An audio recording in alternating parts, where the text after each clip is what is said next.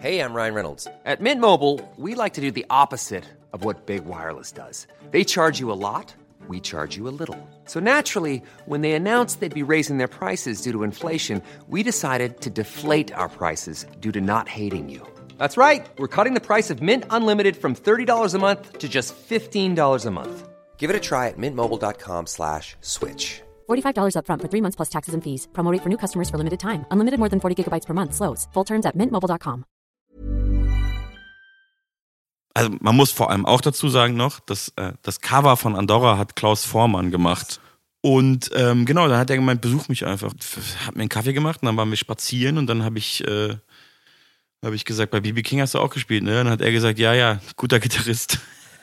Solche Dialoge haben wir geführt. Und dann meinte er auch, dass er halt mit Rap schon auch äh, was anfangen kann, dass er Ja. großer Eminem-Fan auch immer schon war, seit, also immer schon, ne, seitdem Ja. es Eminem gibt und auch ein paar andere Acts genannt. Und ich fand es wirklich krass. Und dann hat er mich verabschiedet mit den Worten, nicht so viel koksen. Das fand ich auch krass, weil ich so dachte, hä? Und er meinte, ja, jetzt so viele Leute im Showbusiness Ja. daran zugrunde gehen sehen. Das fand ich auch so krass einen Moment. Ja. Irgendwie ich so dachte, klar, er war ja auch mit Eric Clapton befreundet. Ähm, und George Harrison, guck dir nochmal George Harrison Fotos aus den 90ern oder 80ern an. Ich weiß auch nicht, was bei dem ging.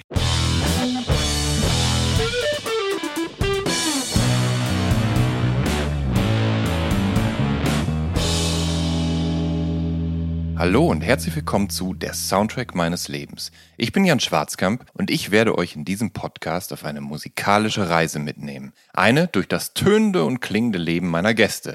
Mal nerdig, mal erhellend, immer persönlich. Ein Austausch über Popkultur im Allgemeinen und ein Blick aufs Leben durch die Linse der Musik im Speziellen. Viel Spaß mit der folgenden Episode.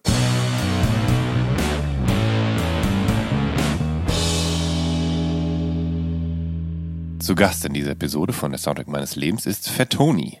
Der kommt 1984 als Anton Friedrich Richard Harald Schneider in München zur Welt und wächst dort auch auf. Erst 2016 da zieht er nach Berlin. Zu diesem Zeitpunkt hat er sich längst als Rapper etabliert.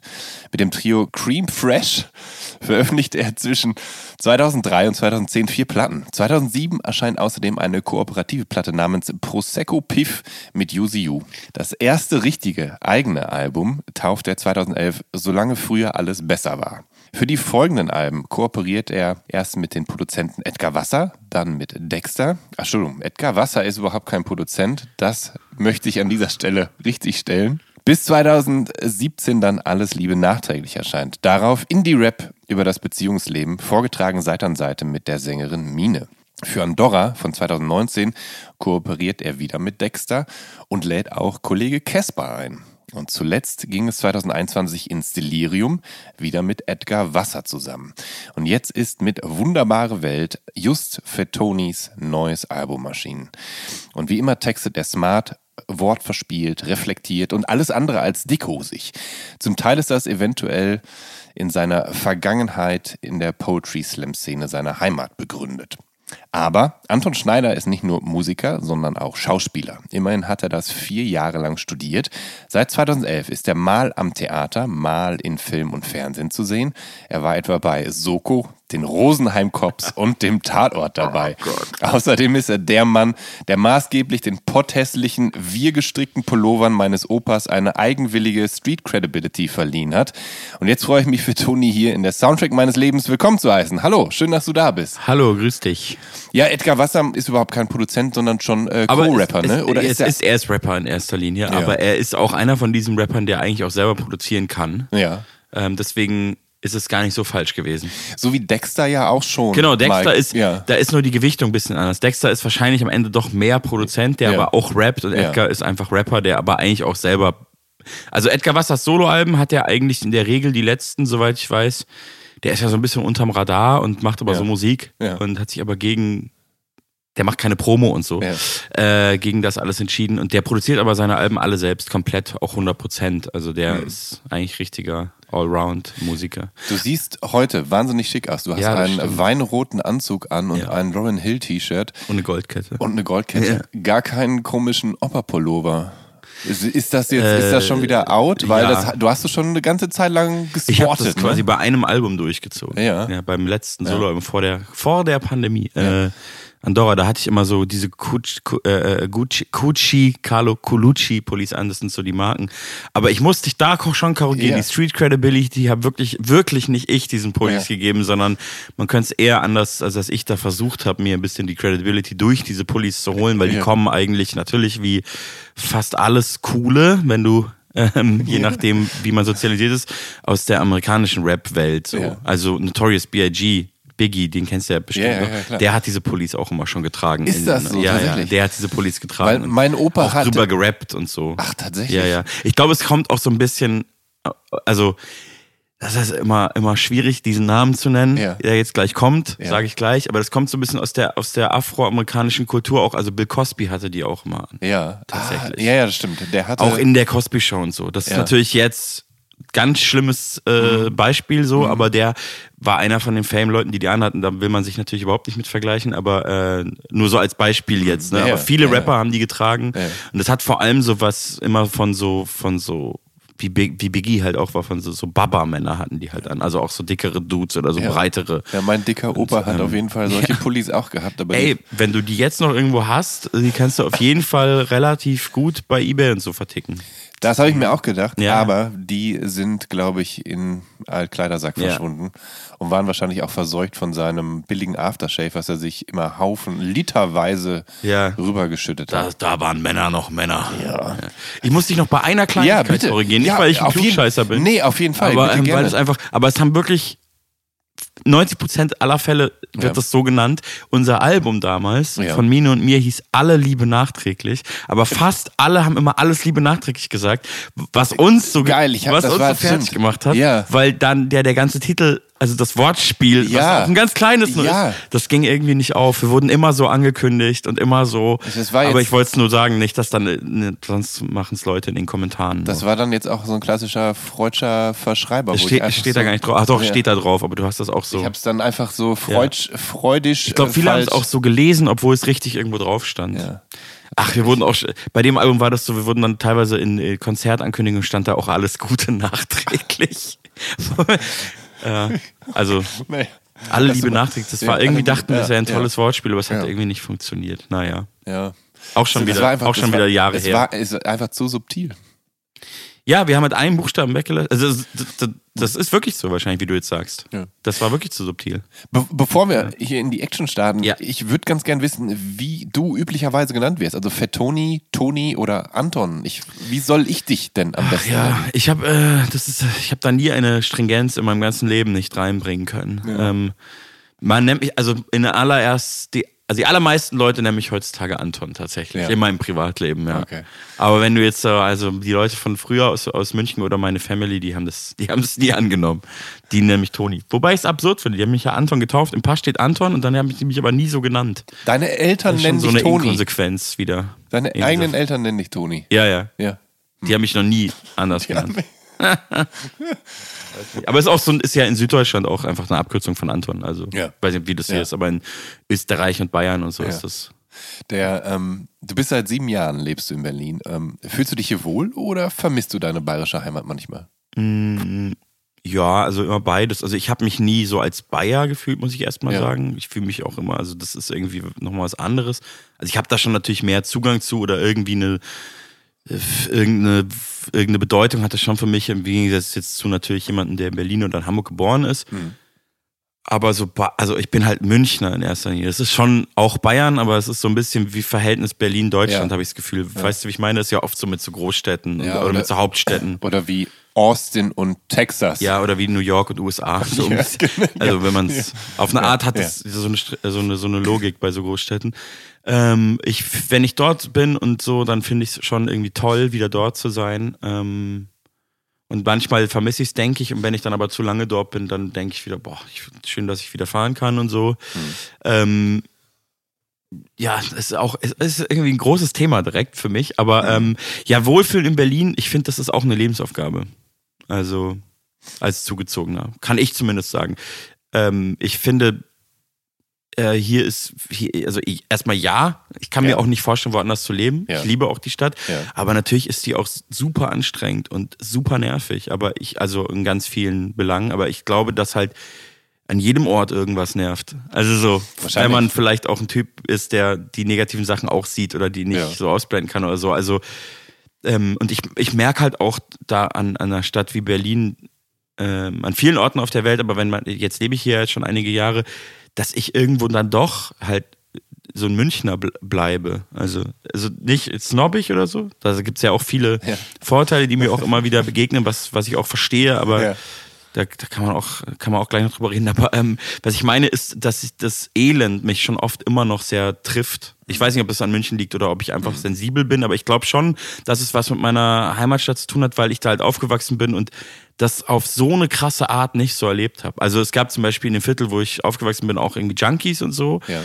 aber halt nicht so Leute, die, wo du irgendwie denkst, der stirbt gleich Ja. what the fuck? Ja. Es ist Winter und wie der liegt hier und der hat, also da, ich wohne in einem normalen Viertel in Berlin.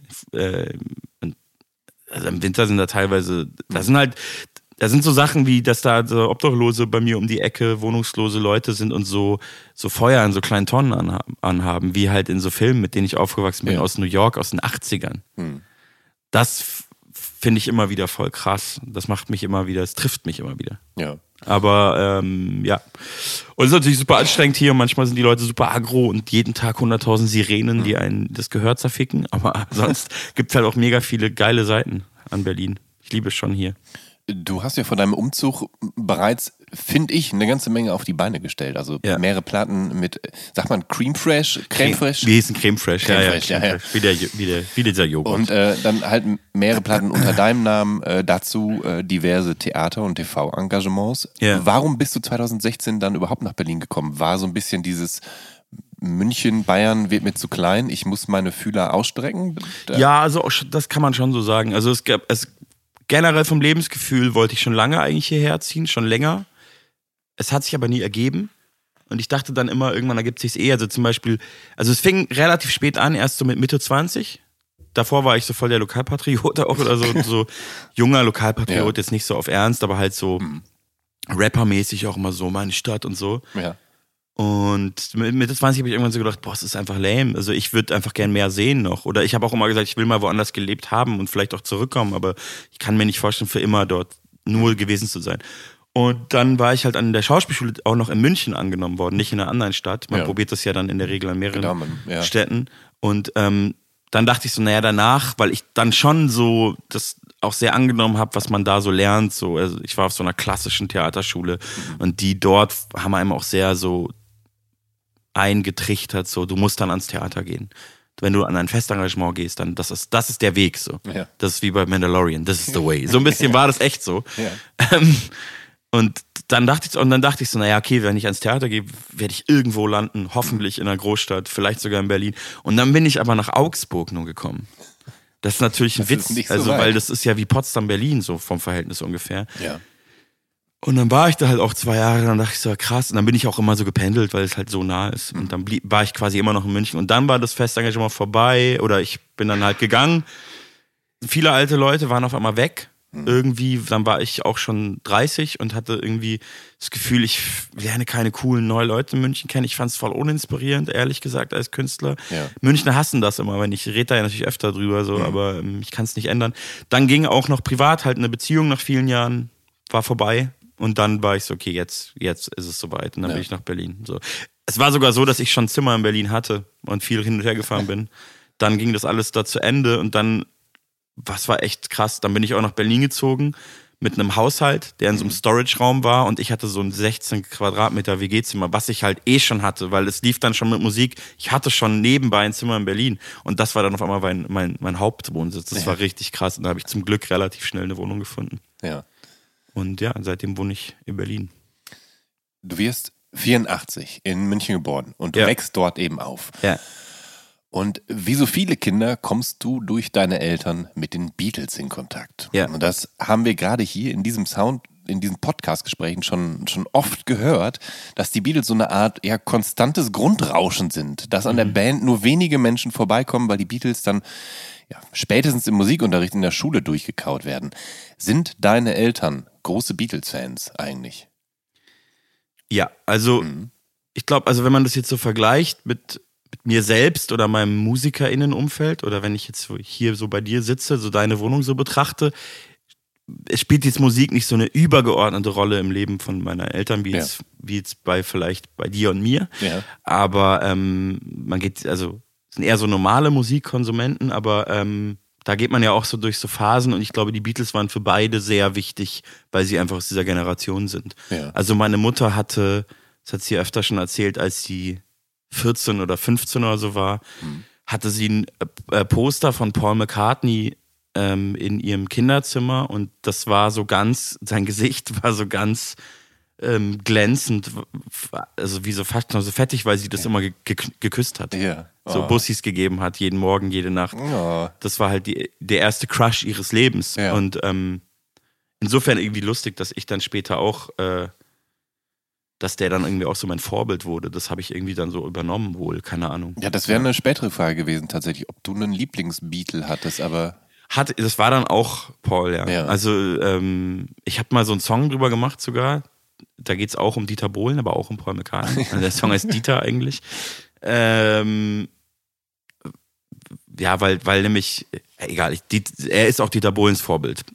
Aber ähm, ich wusste, ich will einen Song über Dieter Bohlen schreiben, habe dann ne? ganz viele ja. Interviews geguckt und gelesen und irgendwann ja. wusste ich dann, was der Aufhänger für den Song ist, weil ich in einem Interview gehört habe, Paul McCartney ist sein Vorbild und ich fand das so wunderschön, weil, weil Dieter Bohlen ganz klar gesagt hat, ja, es ist mein Vorbild, weil es der erfolgreichste Songwriter der Welt.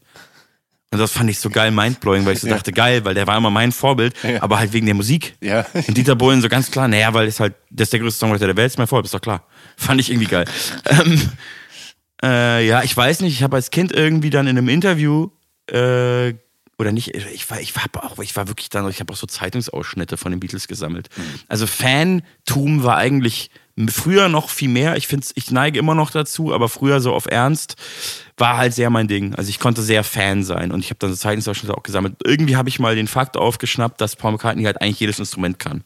Und, und das fand ich so krass cool, ohne Noten ja, zu lesen. Auch ja. dass der angeblich nie Noten lesen konnte, aber jedes Instrument. Ja. Und da dachte ich halt, ja, das ist mein Vorbild. Ja, aber hattest, ich kann hattest, leider nicht jedes Instrument. Du hattest halt Beatles, Beatles Poster im Zimmer und so weiter, ne? Und warst, sagst du, gefühlt äh, gab es für dich von äh, sechs bis zwölf nur die Beatles. Ähm, kannst du eigentlich auf den Punkt bringen, was dich so sehr an dieser Band fasziniert hat? Ähm, ich weiß es ehrlich gesagt nicht, ob ich das auf den Punkt bringen kann. Ja. Ich, ähm, ich glaube, dass also das ist ja sowieso so, früher war das ja noch mehr so vorm Streaming natürlich, aber das ist ja ein bisschen random ist, ja. mit welcher Musik man in Berührung kommt, bevor man sich selbst dazu entscheiden kann. Und das war nun mal dann da und ich glaube, dass die ähm, eine Grund, ähm, also gerade die frühen Beatles, irgendwie wie die, die Art und Weise, wie die Harmonien benutzt haben und Melodien geschrieben haben und dann hm. schön gesungen haben, ja. so ganz doof gesagt, ja. dass die dass es halt sehr musikalisch ist und gleichzeitig aber so super kindgerecht auf eine Art. Also ja. es ist halt super catchy und schön und ähm, aber nicht so äh, so Kindermusik oder so. Also mhm. nicht so äh, also schon trotzdem anspruchsvoll. Ja. Und äh, ich glaube, das hat mich irgendwie beeindruckt und auch, auch abgeholt. Also ich weiß auch noch, dass meine Eltern mir dann auch gleichzeitig, dann weil ich so Beatles-fanatisch wurde, die Stones näher bringen wollten und ich habe dann zu meinem Vater gesagt, nee, das ist mir zu wüst. Finde ich auch eine lustige Formulierung. Das Wort benutze ich jetzt nicht mehr so oft. Aber das wurde dann später natürlich anders. Aber ja. so als ich so klein, klein war, ja.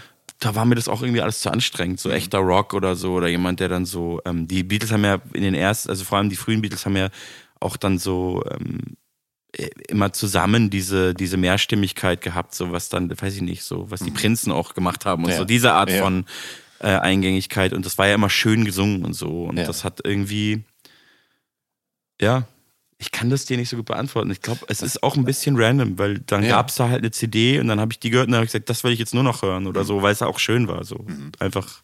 Hast ja. du, hast du, kannst du ein liebstes Beatles-Album benennen tatsächlich? Ja, sowas finde ich immer super schwierig. Ja. Ähm, also als wirklich als klein war, habe ich so die frühen die ganze Zeit gehört. Äh, mittlerweile, also ich finde das, was The Beatles heißt, was, ja. was alle das weiße Album nennen, ja. Ist schon sehr stark. Und auch Sgt. Pepper's Lonely Hearts Club Band. Da, da passieren einfach so krass geile revolutionäre Sachen drauf. Aber auch Revolver und Abbey Road finde ich super. Ja. Also ich glaube, die vier, jetzt habe ich einfach vier genannt. Du, du warst ja ähm, riesengroßer Beatles-Fan, dann eben von Anfang bis Mitte der 90er.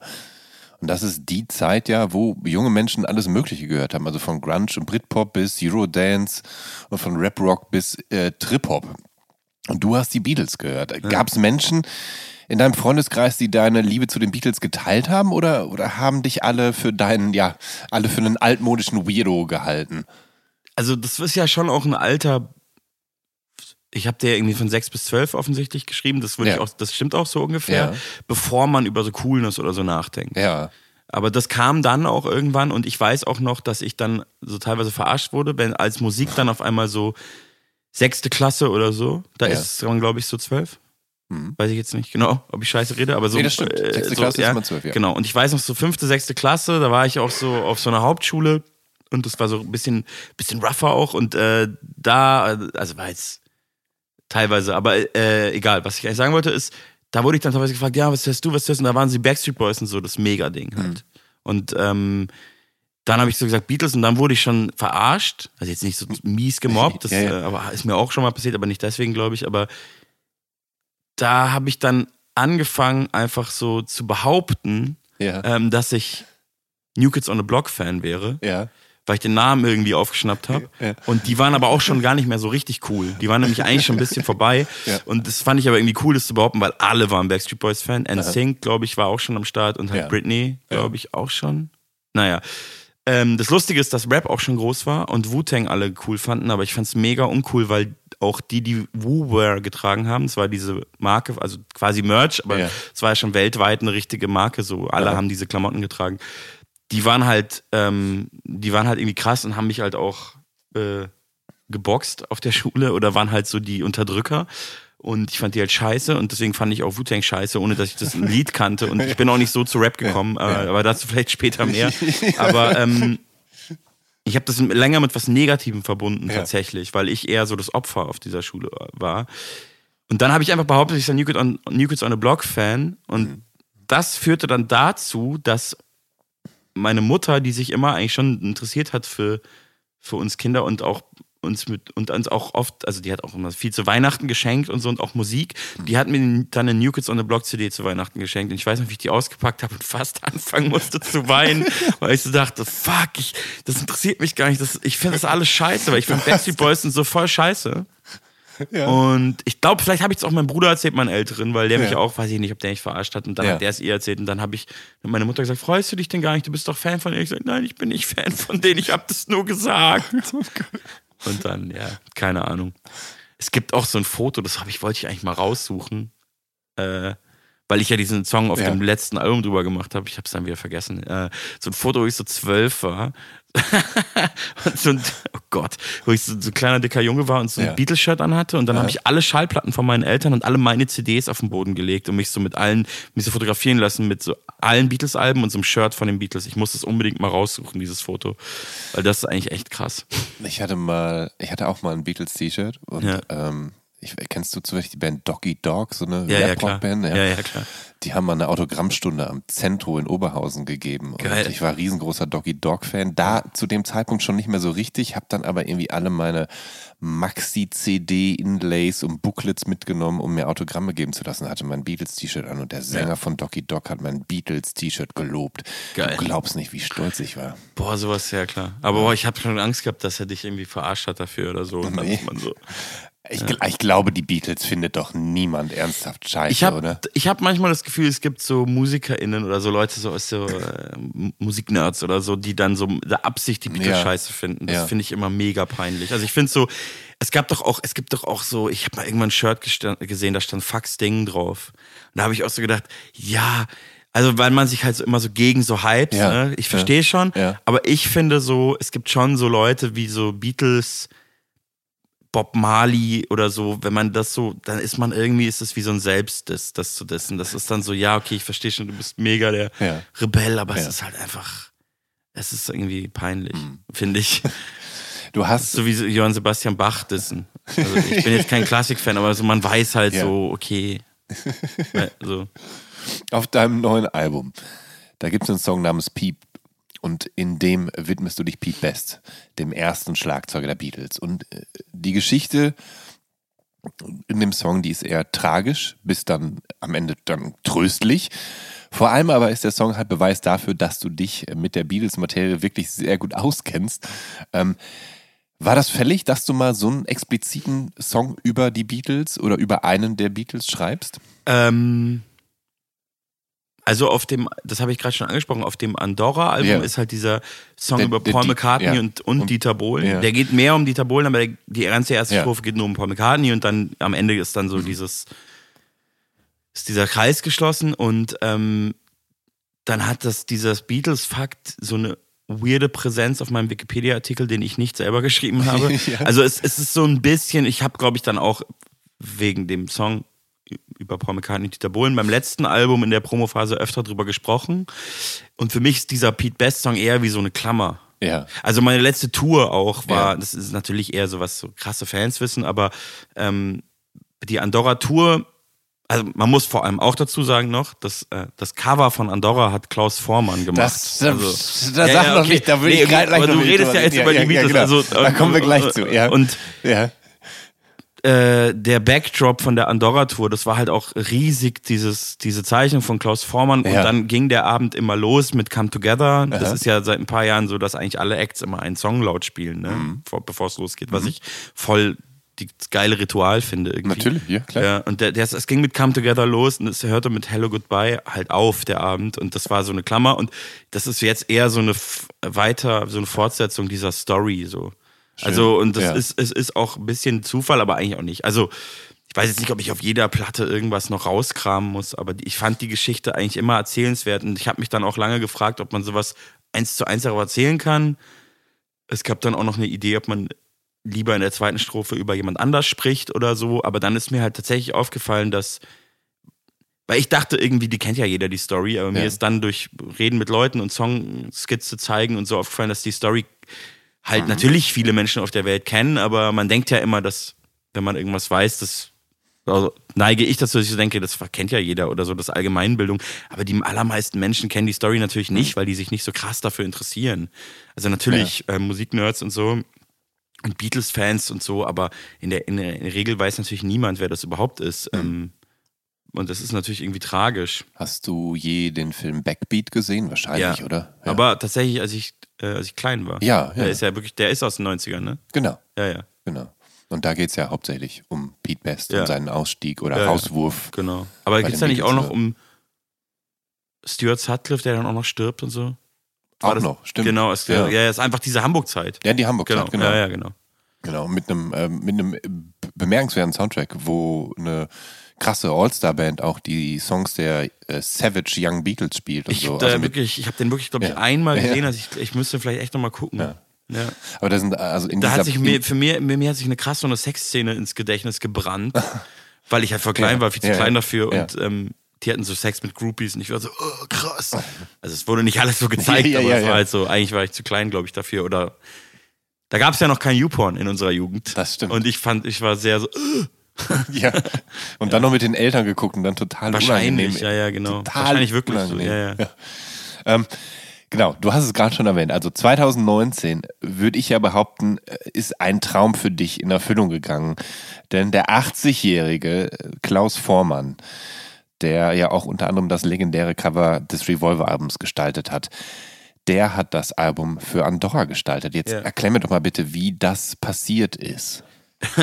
Ja, es ist total simpel, ehrlich gesagt. Wir haben ihn einfach angeschrieben.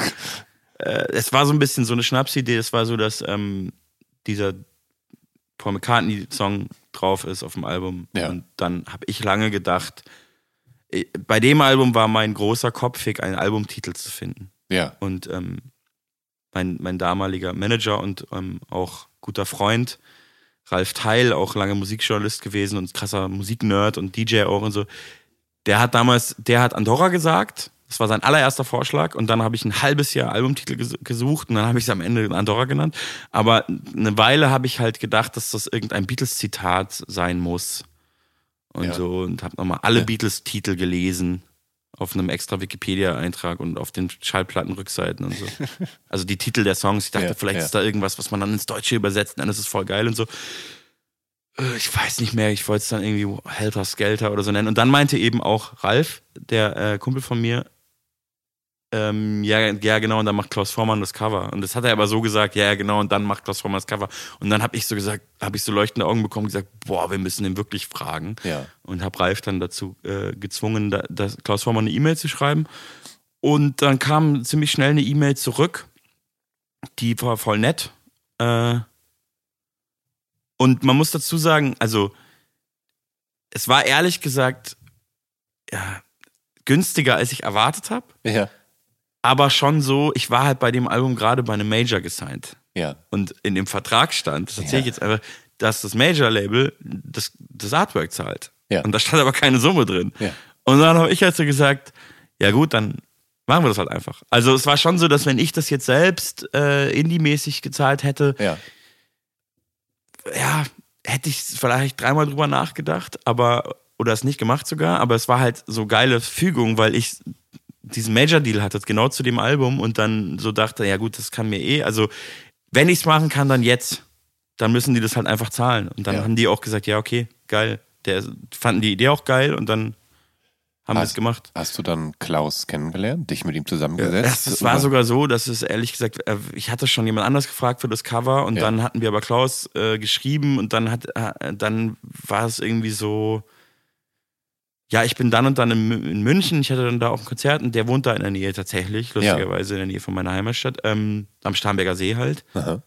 Und dann äh, hat er geschrieben, ja, komm ich besuchen und dann war ich den besuchen und ähm, und das war mega, mega krass flashig für mich, ehrlich gesagt. Also das war halt voll beeindruckend, weil ich war davor auch nochmal auf, auf seiner Wikipedia-Seite Ja. so ganz doof und habe Ja. dann erst auch nochmal gecheckt. Ich wusste das natürlich schon, aber dass er bei Ma- Manfred Mann war äh, und dass er natürlich bei, bei Ja, John Lennon und Yoko ja, gespielt genau. hat und bei George gespielt hat und bei Ringo gespielt hat und so. Aber ich hatte zum Beispiel nicht auf dem Schirm, dass er bei B.B. King war und dass er bei Lou Reed war und bei Lou Reed Transformer auf dem Album den Bass spielt und so Ja. Sachen. Äh, und so ganz viel so Ami Olymp. Also im, im, Ja. so, für mich sind so Amis auch immer so. Ich habe so viele Leute in Deutschland kennengelernt, aber ich war nie so international unterwegs als deutscher Rapper und Ja. so irgendwie so Amis. Oder Eric Clapton, der war auch bei Eric Clapton und so. Ja. Ne? Also solche Sachen halt. Äh, ist jetzt so, ein, so eine krasse Lebensgeschichte. In den 80ern kam er zurück nach Deutschland und hat dann die bis dahin unbekannte Band Trio produziert und auch Ja. da, da, da halt, ne? Und ähm, hat hunderte Plattencover gemacht. Auch bis, also die macht er ja jetzt noch und auch für das Mando Diao oder so auch noch in den Nullerjahren. Das wusste Turbo, ich, hatte Turbo Negro. ja, ja, genau. Ich hatte Ja. das nicht so krass auf dem Schirm, ähm, dass er noch, das, was er alles gemacht hat. Ähm, natürlich ist so sein Lebens, der Mittelpunkt seines Lebenswerks, glaube ich, schon dieses Revolver-Cover. Ich glaube, da hat er auch einen Grammy für bekommen, Mhm. ähm, soweit ich weiß und so. Ähm, aber der hat sehr, sehr viel mehr gemacht, eben auch als Musiker. Und ähm, genau, dann hat er gemeint, besuch mich einfach. Und dann war das halt, wie es halt oft ist bei Künstlern, war nicht so ein alter Mann oder so. Natürlich ist er ein, ein alter Mann, aber Aber der, der, war halt einfach so cool und so Ja. Mhm. auch super jung im Kopf geblieben und ähm, es war super beeindruckend für mich und ähm, äh, hab mir einen Kaffee gemacht und dann waren wir spazieren und dann habe ich äh, habe ich gesagt, bei BB King hast du auch gespielt, ne? Und dann hat er gesagt, ja, ja, guter Gitarrist. Solche Dialoge haben wir geführt.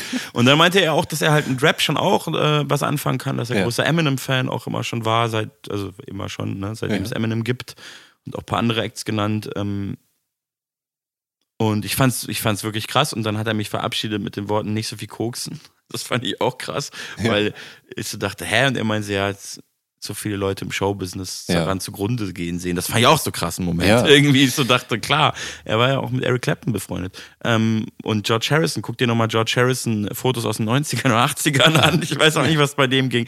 Aber ähm, das ist jetzt eine Mutmaßung von mir, Ja, ne? Aber äh, das war, äh, ja, auf jeden Fall habe ich ihn dann äh, gefragt, ob er das Cover macht. Und dann hat er gleich Ja gesagt. Dann gab es auch ein bisschen Zeitdruck, aber das hat ihn auch, das fand er, der war dann auch nicht so, ah, ist mir zu stressig, sondern das hat ihn, glaube ich, auch eher irgendwie angespornt. Und dann war es irgendwie auch krass, weil, wir- weil ich, ich muss sagen, ich war dann bei dem Cover voll involviert. Also fast mehr als, Ja, mehr, ja, doch, eigentlich mehr als zum Beispiel bei dem jetzigen Cover. Also der künstlerische Prozess, der kreative Prozess, da war ich näher dran als oft bei anderen Covern. Es sind, er hat ja auch vor allen Dingen viele Details gezeichnet, Genau. die mit dir zu tun Der haben. wollte Die kann er ja so- nur wissen, genau. wenn er dich kennt. Ja, ja, also was heißt kennt? Wir haben dann relativ Ja. viel telefoniert Ja. und ähm, der hat dann auch gesagt, ich soll ihm ganz viel Fotos schicken von Sachen, die mir irgendwas gerade bedeuten. Ja. Und dann habe ich, gesagt, hab ich ihm halt so randoms, auch Ja. das heißt random, aber Sachen geschickt. Äh, und auf dem Album gab es dann irgendwie zwei Stellen, wo ich drüber gerappt habe, dass ich um 11.30 Uhr aufwache. Dann gab es so eine Casio-Uhr, die ich mal getragen habe, damals auf dem Cover, wo 11.30 Uhr drauf stand. Und so Sachen, also andere Sachen halt Ja. noch. Und ähm, er hatte auch Ideen tatsächlich, das war das Krasse, dass er ein oder zwei Ideen hatte bevor dem Cover. Und die hat er so ganz, ganz grob anskizziert. Und hat mir die per E-Mail geschickt und dann haben wir telefoniert und das fiel mir so krass schwer. Aber ich, hab das, ich fand es halt, die ersten zwei Ideen habe ich überhaupt nicht verstanden und habe die überhaupt nicht gefühlt und dachte so, wie soll ich jetzt Klaus Vormann äh, bitte sagen, dass ich das, dann hat er so, dann hat er so gemeint, ja, Anton, ich merke, du druckst hier so rum, du musst mir jetzt mal die Wahrheit sagen. Dann war ich so, ja, hm, ja, ich glaube, hm, dann wäre so, ist überhaupt kein Problem. Wir müssen es beide gut finden und so. Wir müssen uns jetzt und so. Ja. Und deswegen war ich da voll nah dran irgendwie und das war, fand ich äh, krass und ja. Ich weiß noch, wie ich in meiner alten Wohnung damals stand und mit dem telefoniert habe und vor so einem Beatles-Poster stand, was ich da auch hängen hatte. Ja. Und, ähm, und Klaus Vormann mir irgendwie so, das war echt, ich habe in diesem Dieter Bohlen-Song, ich, ich erzähle das jetzt einfach, in der Hoffnung, dass äh, Paul McCartney es nicht hört, dein Podcast. Ja. Ähm, in, in, in, in, äh, in dem Dieter Bohlen-Song sage ich, ist halt so die, die These so, ja, Dieter Bohlen geht's halt viel ums Geld und mir halt nicht, aber an manchen Tagen wünschte ich, ich wäre so wie der. Ähm, Und ne, wie gesagt, Paul McCartney wäre mein Vorbild und Dieter Bohlens Vorbild. Bei mir wegen den Melodien und bei, Paul, äh, bei Dieter Bohlen wegen dem Geld. Und dann habe ich mit Klaus Vormann telefoniert und dann hat er mir so erzählt, ja, ich wollte, ich wollte- ich finde den Song super, toller Text und so. Ich wollte nur mal sagen, also dem Pauling ging schon auch immer ums Geld. Ich werde nie vergessen, wir waren alle 19, 18 und der Paul, der hat dem George 50 Pfennig geliehen und der ist dem zwei Wochen lang jeden Tag hinterhergerannt wegen dem 50 Pfennig. Und der hat mir diese Geschichte erzählt und ich stand in meiner Wohnung, guck auf so ein Beatles-Poster und es war so surreal. Ich dachte, das ist einfach so absurd. Der kennt diese Menschen. Ja.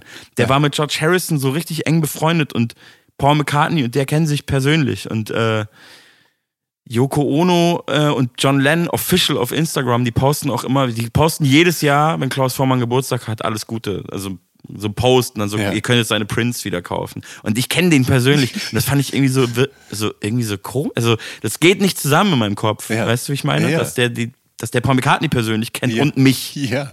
Das ist, das geht irgendwie nicht. Ich glaub das, ich glaub Ja, ja. das. Das ist äh, eine komplett surreale Situation. Ich habe, ähm, um äh, zu ergänzen, ich hatte das Glück, ihn 2019 ganz kurz auf dem Reeperbahn Festival zu sehen. Da gab es Ja, eine ja, Ausstellung mitbekommen, ja.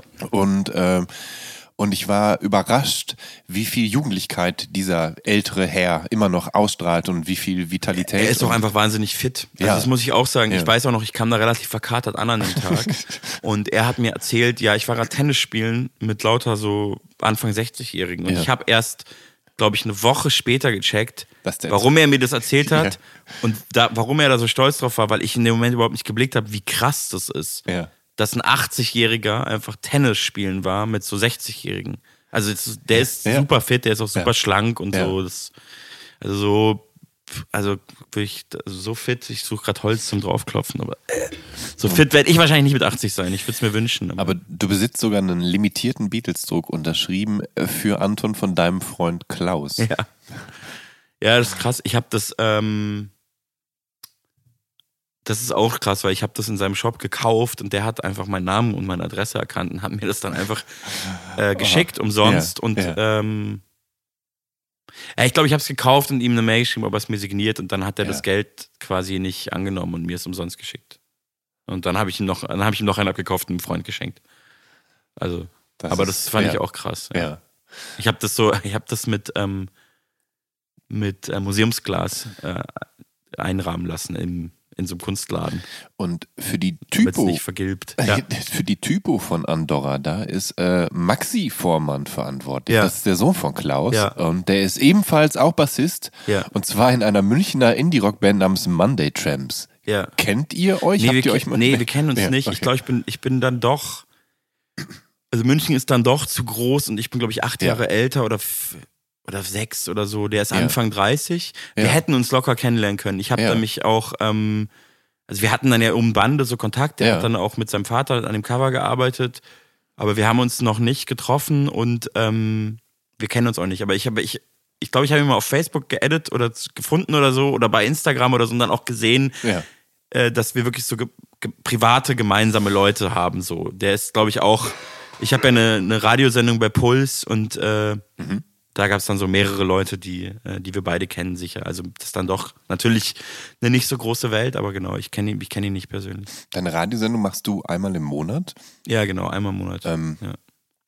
Ich muss zugeben, ich habe sie noch nicht gehört. Wie sieht Ja. die aus? Äh, bist du da, so.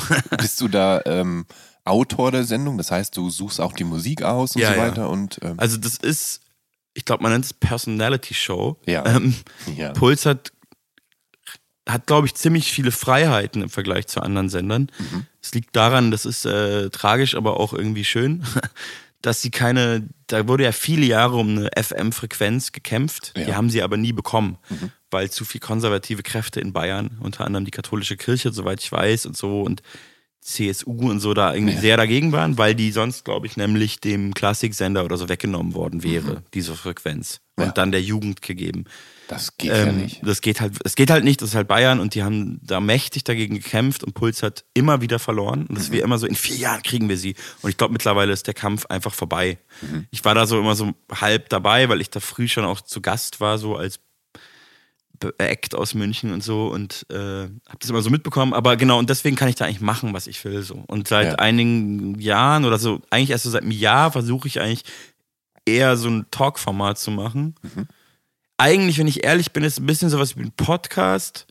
Seit einer Weile, wenn ich keinen Gast kriege oder irgendwie im Stress bin und nicht auf die Reihe kriege, spiele ich auch einfach mal nur Musik. Aber in der Regel ist es eigentlich ein Podcast. Der Vorteil ist, also ich habe so ein bisschen den Podcast äh, Hype verschlafen, Ja. den großen Goldrausch. Und heutzutage ist ja so, wenn du einen Podcast machen willst, brauchst du ja ein super neues Konzept. Du kannst ja nicht sagen, ja, hier sind einfach zwei Typen, die labern, Ja. weil das äh, einfach zu oft gemacht wurde und cringe ist und so. und ich habe aber kein Konzept. Und wenn du aber sagst, du hast eine Radiosendung, dann ist das eigentlich egal, weil es eine Radiosendung ist. Und eigentlich ist es aber seit einer Weile, du kannst auch jede Folge nachhören in der ARD-Mediathek und ich habe eigentlich fast jeden Monat Gäste. Und äh, ja, es beschränkt sich vor allem oft auf mein Umfeld, was aber natürlich viele geile KünstlerInnen sind. Deswegen Ja. ist es, äh, es, gibt es, glaube ich, wirklich ein paar tolle Folgen. Manchmal mache ich es auch von Reisen aus. Es gibt eine Folge aus New York und eine Folge aus einem Roadtrip nach Südostasien und so. Ich kann da ein bisschen machen, was ich will. Das ist ziemlich geil. Aber oft habe ich auch schon gedacht, warum mache ich eigentlich so eine öffentlich-rechtliche Sendung für so lächerlich wenig Geld, wenn ich doch eigentlich einen Podcast machen könnte. Aber dann habe ich auch den Gedanken nicht weiter verfolgt. Natürlich müsstest du dann aber auch den Podcast monetarisieren lassen, damit ja, sich das eben, lohnt. das Und- nervt alles. Und deswegen mache ich einfach eine Radiosendung und krieg wenigstens meine Gebührengelder damit zurück monatlich. Wir reisen zurück in deine Kindheit. Deine Eltern, die hören auch die österreichischen ja, Novelty-Popper, erste allgemeine Verunsicherung, und die hörst du auch. Äh, könntest du dir vorstellen, dass deren mh, komödiantische Art zu texten irgendwie auf dich abgefärbt hat? Ja, wahrscheinlich schon. Also Ja. ich habe da noch nie drüber nachgedacht, bis du mir die Frage gestellt hast, aber auf eine Art bestimmt. Also ich glaube, die sind viel, viel, viel mehr Mainstream gewesen, als ich es vielleicht je sein werde. Und viel simpler, auch im Humor, aber Ja. ich habe das natürlich geliebt. Ich habe auch Otto Walkes geliebt und, äh, und die Doofen dann auch. Das war, glaube Ja. ich, einige Jahre später. Aber schon, das ist ja irgendwie, war der Humor damals halt, wie er war. Und äh, kann ich mir gut vorstellen, dass es irgendwie auch alles irgendwie einen Einfluss hatte. Und ähm, ich habe ich hab immer wieder so die letzten Jahre auch so Momente gehabt, wo ich so Sachen, die wirklich einen so früh geprägt haben, nochmal Mhm. höre und man hat ja irgendwie einen Bezug dazu, selbst wenn man so denkt, oh, das ist aber schlecht gealtert. Die Ja. haben so ein paar schlecht gealterte Songs. Ja. Und ich war auch mit ähm, einem Kumpel, Ralf, über den ich vorhin schon gesprochen habe, äh, war ich auch tatsächlich, ich glaube, das haben wir uns gegen, ich ihm zum Geburtstag oder so geschenkt, ähm, bei der ersten allgemeinen äh, Verunsicherung, bei der vorerst ersten Abschiedstournee. Die haben eine Abschiedstournee Ah, gemacht, natürlich ja. müsste die so heißen. Ja. Ähm, und da waren wir sogar, weil wir das beide in der Kindheit gehört haben. Ja. Ich weiß, ich glaube, wir haben es Yuzi Yu geschenkt und der hat, war dann nicht dabei, weil er irgendwas vergessen hatte. Mhm. Und dann haben wir so einen Weirdo vor dem, äh, vor dem Friedrichstadt Palast oder wo das war, Admiralspalast. Admiralspalast, ja. ja, habt ihr noch eine Karte? Und wir hatten halt noch eine Karte. So, Ja. äh, ja, also kann ich mitkommen? Und dann waren, waren wir mit irgendeinem Weirdo da drin, der neben uns saß. Der war echt weird. Aber, aber es war ein lustiger Abend. Also Ja. ich, ich weiß noch, wie ich da so zugeguckt habe und so dachte, wie absurd, da ist dieser Typ, der ist 60 und eigentlich hat er den gleichen Job, über 60. Ja. Und das ist jetzt sein Rent Abschiedskonzert und der hat eigentlich den gleichen Job wie ich, weil der 80 Prozent oder 70 Prozent von dem ist ja Rap. Der rappt ja eigentlich. Also der macht Ja. Comedy und der Ja. singt dann auch, aber eigentlich ist das ja ein Rapper aus den 80ern. Ja, Voll absurd eigentlich. Ja. Dachte ich dann damals so auf dem Konzert. ja, das stimmt. Ähm, deine Eltern haben auch viel Bob Dylan gehört. Könntest du dir vorstellen, dass von dem was bei dir hängen geblieben ist? ähm, Und wenn es nur der viele Text ist? ja, Und das- also ich ähm, also ich, ich muss, glaube ich, schon dazu sagen, dass ich auch, was die Beatles angeht, Ja. da habe ich vorhin gar nicht dran gedacht, dass ich natürlich überhaupt nicht auf die Texte gehört habe. Ja. Nur auf Phonetik und Melodie ja, halt und so. Weil ich das nicht verstanden habe als Kind. Klar, ich, du, Ähm, ja, woher auch? genau. Du warst Und- noch zu jung für Aber Bob Englisch. Dylan hat mich auf jeden Fall über die Jahre viel geprägt. Und das ist auch tatsächlich so, dass meine Eltern den immer noch sehr vergöttern und auch so in der ganzen Familie, also mein älterer Bruder, das ist auch so, der, ich glaube, Bob Dylan ist so sein Mhm. Nummer eins Forever-Künstler. Das ist bei Ja. mir jetzt, glaube ich, nicht so krass, aber ich check schon Ja. Bob Dylan und der ist natürlich Bob Dylan so. Also Ja. der hat mich auf jeden Fall geprägt. Ich habe ja auch in mir irgendwie sowas wie einen verkappten Singer-Songwriter-Seite Mhm. in mir, die ähm, ab und zu aufblitzt und vielleicht irgendwann noch mehr, Mhm. aber ähm, ich liebe auch Bob Dylan auf jeden Fall. Und ähm, die Texte habe ich eigentlich erst die letzten Jahre gecheckt, muss ich sagen. Also ich, äh, ich konnte lange schlecht Englisch und ich Mhm. kann auch immer noch nicht so gut Englisch, aber viel, viel besser als früher. Ja. Und ähm, was so englische Textwelt angeht, also früher habe ich oft, wenn es mich wirklich interessiert hat, es auch einfach so gelesen. Gerade bei Rap hatte ich keine Chance und habe es dann aber viel gehört. Ja. Und mittlerweile habe ich aber einen viel direkteren Zugang dazu, weil ich diese Sprache einfach erst spät angefangen habe, richtig zu checken. Ja. Oder eigentlich immer noch nicht so richtig, aber ja. Ähm, aber ja, der ist auf jeden Fall auf irgendeine Art bestimmt einen Einfluss oder weiß nicht wie konkret, aber er ist auf jeden Fall wichtig. Wie viele Jahre älter ist eigentlich dein älterer Bruder? Der ist eigentlich ziemlich, ziemlich nicht viel älter, der ist eineinhalb Jahre älter. Ja. Hatte Ziemlich der, nah. hatte der einen gewissen Einfluss auf dich? Also es ist ja häufig so, dass ältere Ja. Geschwister dann Ja, der schon hatte irgendwie schon, so. der hatte irgendwie coole Sachen vor mir und der konnte auch immer schon anders mit Geld umgehen. Ich habe mein Geld immer sofort ausgegeben für so Quatsch. Und ähm, der Ja. hat zum Beispiel vor mir schon CDs gekauft, weil er dann halt nicht äh, direkt in den Kiosk gegangen ist. äh, sondern er hatte dann irgendwie Geld für CDs und ähm, der hatte dann schon immer so kurz vor mir so Beastie Boys und Eminem und auch tatsächlich äh, Bambule und also Beginner und Ja. Freundeskreis ähm, und hat mir das sehr widerwillig dann auch irgendwann gebrannt. Ja. Der hatte auch vor mir einen Computer lange vor Ja, mir und ja. weil der so da viel affiner war. Ja. Und dann war der so, ja, jetzt kriegt ihr alle umsonst das, was ich gekauft habe, aber hat es dann trotzdem so und dann hat mein Freundeskreis, glaube ich, schon anfangs, weil äh, wenige von meinen guten Freunden hatten größere Brüder, glaube ich, wenn ich mich richtig erinnere. Und dann hatten wir schon so, das ist natürlich gar nicht so lange, aber in der Zeit, in dem Alter ist es ja super lang und super wichtig, so ein Jahr oder so. Mhm. Und dann hat, also wir hatten dann doch viele CDs von ihm gebrannt bekommen. Und auch sehr wichtige. Also Ja. vor allem Bambule, was Ja. tatsächlich auch, kommen wir wahrscheinlich noch dazu. Da, da, da kommen wir potenziell noch zu. Genau. ja. Ich würde ganz gerne ja. noch kurz bei den Beatles und Dylan bleiben Ja. und wollte mal fragen, ob die mit dafür verantwortlich sind, dass du mit zwölf Jahren, also 1996, anfängst, Gitarre zu lernen. Äh, ja, ich glaube schon. Also, ich glaube, ich glaube, es war, es war jetzt auch kein Muss oder so in meiner Familie, aber es war so, man konnte, man durfte, sollte sich, konnte sich was aussuchen und ich hatte mal ganz viel früher noch Klavierunterricht, aber gar nicht lang und das hat's dann, wie das halt so ist. Ich habe Ja. dann nicht geübt, mein Bruder hatte das auch und dann, dann wollte ich irgendwie selber Gitarre spielen und das habe ich dann aber auch sehr intensiv gemacht. Also gefühlt für mich intensiv, schon so jeden Tag gespielt und so. Ja.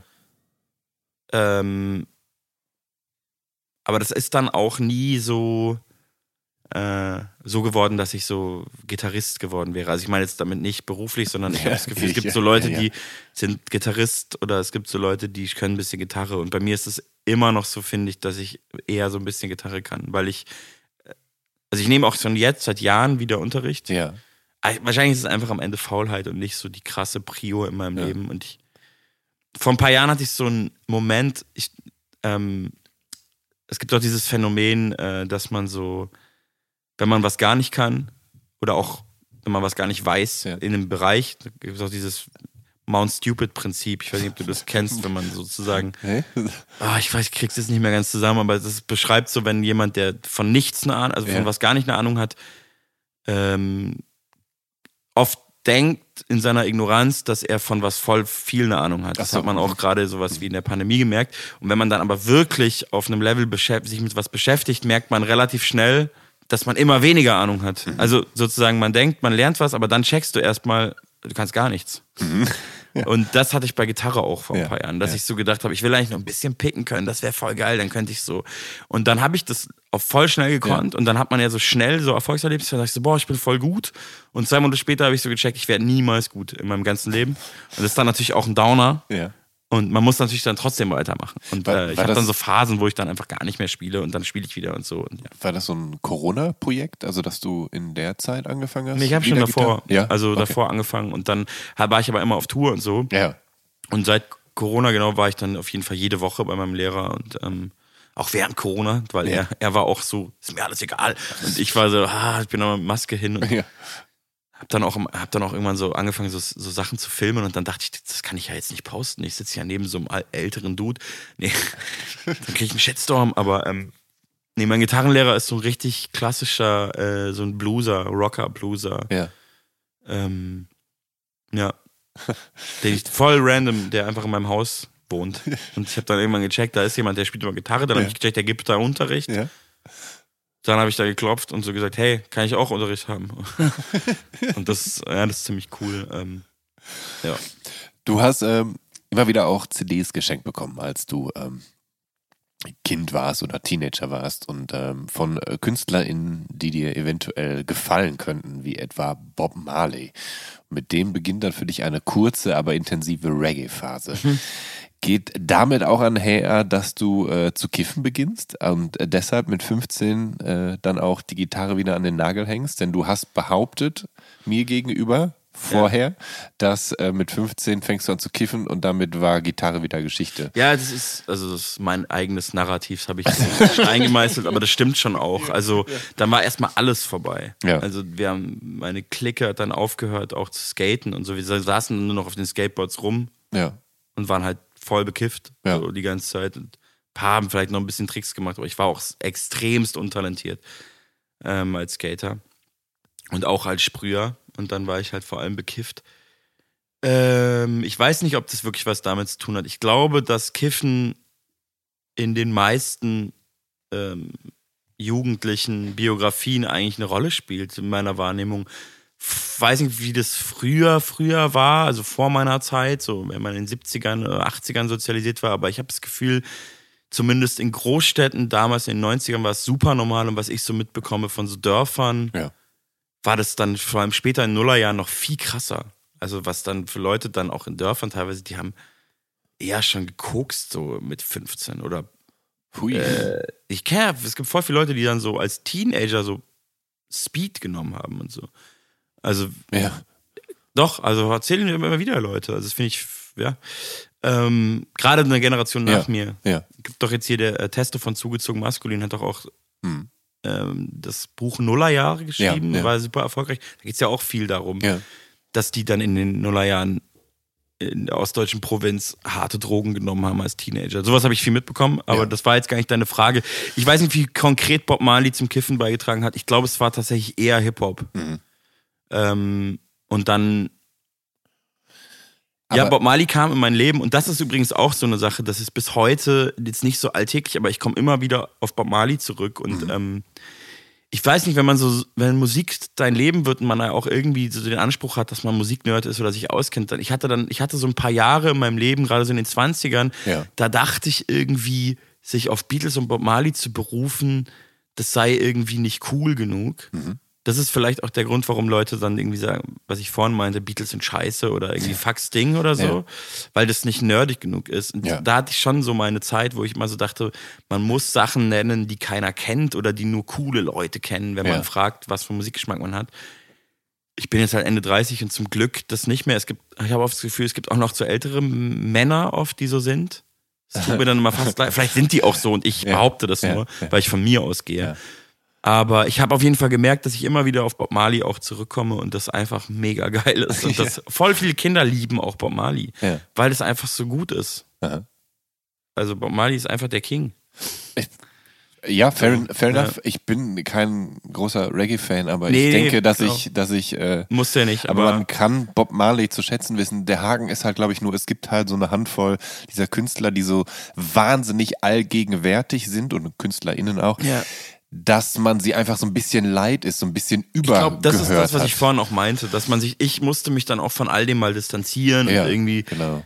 aber das meine ich jetzt, vielleicht ist das die Alters, äh, werde ich altersmilde schon, aber irgendwie ist es so, ich verstehe das schon alles, Ja. aber am Ende ist die Musik ja trotzdem die Musik so. Ja, Und klar hat man es dann auch irgendwie oft gehört und ich kann auch Hey Jude nicht mehr unbedingt immer hören oder so, aber. Irgendwie ist es auch Quatsch, sich dann extra irgendeinen Beatles-Song rauszusuchen, wenn man gefragt wird, äh, was ist ein guter Beatles-Song oder so, den keiner kennt oder Ja. dann irgendwas aus Hamburg zu nehmen oder so, was Ja, ganz viel. ja. Also die Impuls habe ich halt überhaupt nicht mehr, so, weil.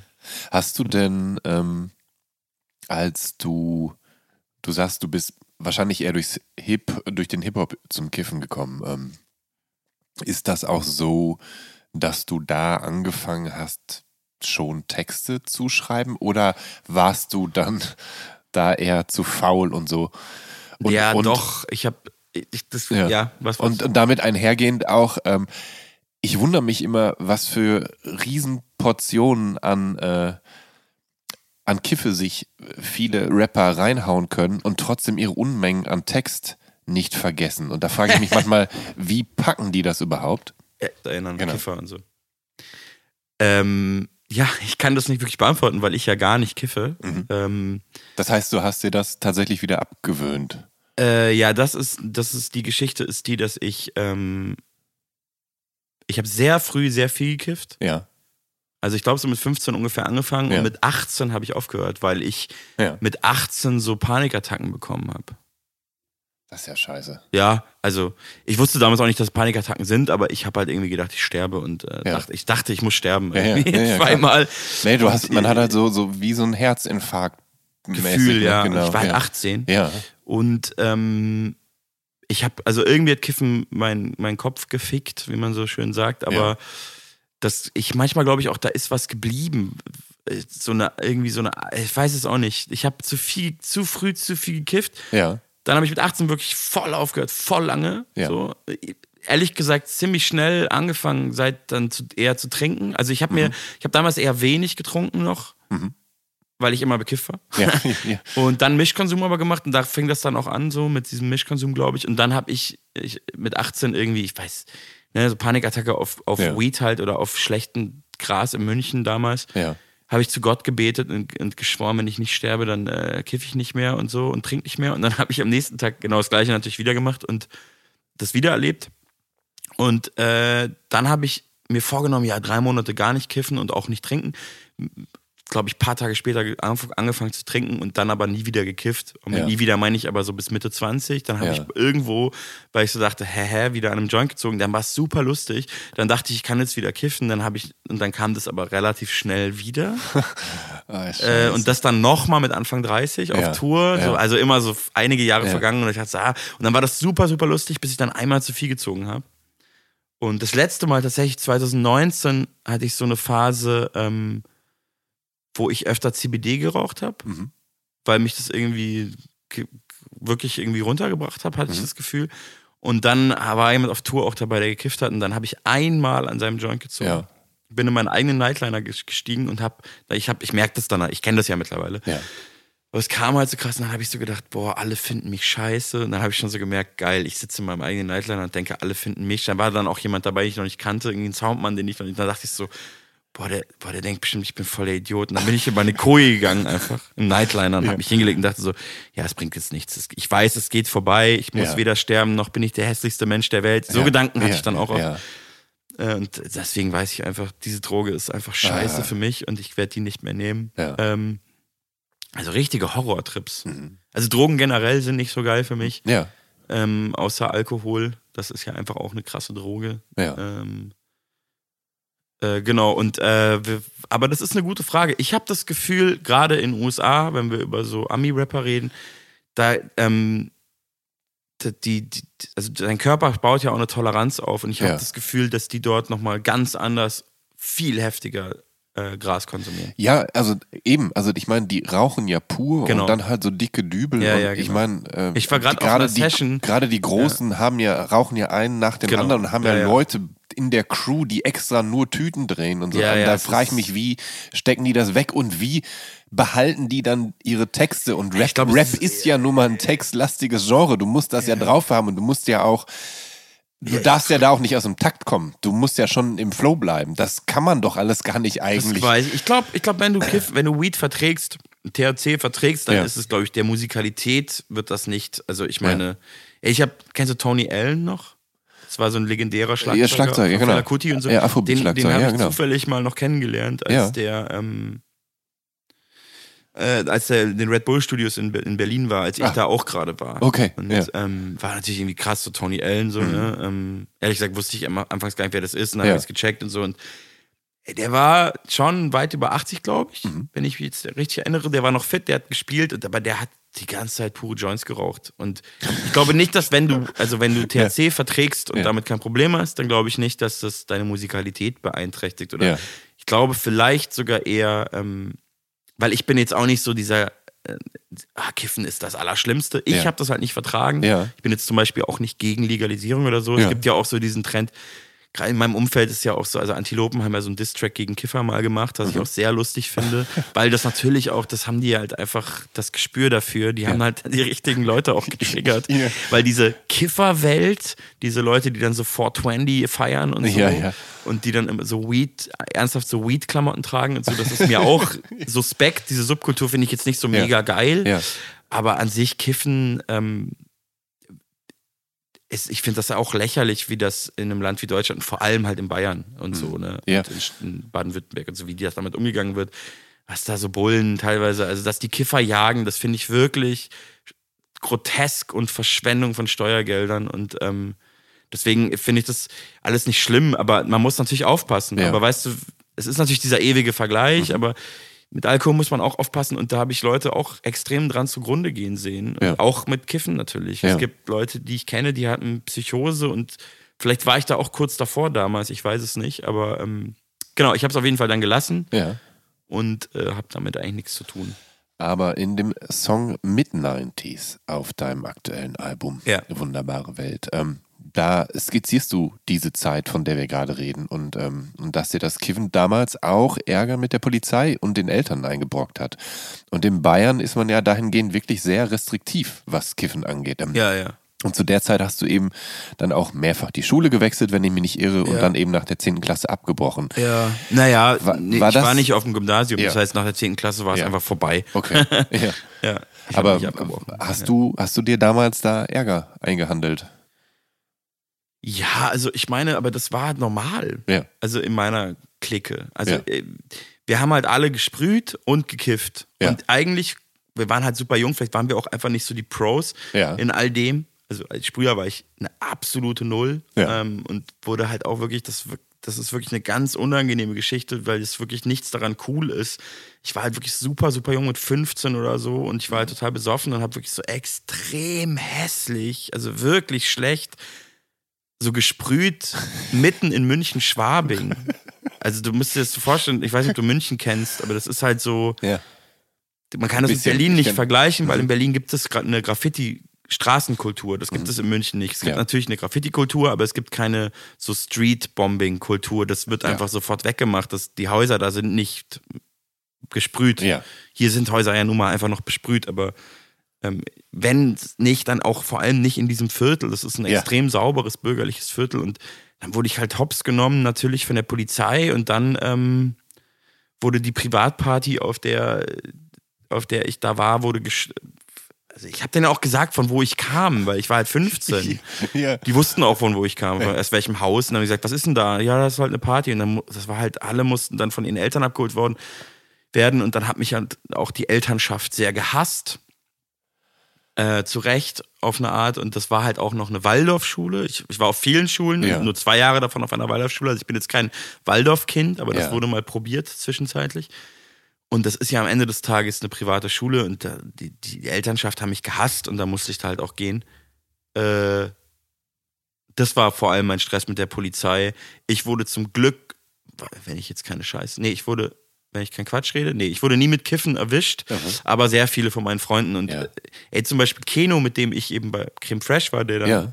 viele Jahre bis vor, bis vor kurzem eigentlich der Frontmann von Moop Mama war, von der Mhm. Band, der hatte so einen Bullen, muss man einfach sagen, bei sich, in, der hat so am Stadtrand gewohnt. Der hatte, der hat ihn bei, einmal beim Sprühen erwischt. Hm. Und dann hat er, das war halt wie so ein Dorfbulle, das war schon München, aber so ein Stadtrand.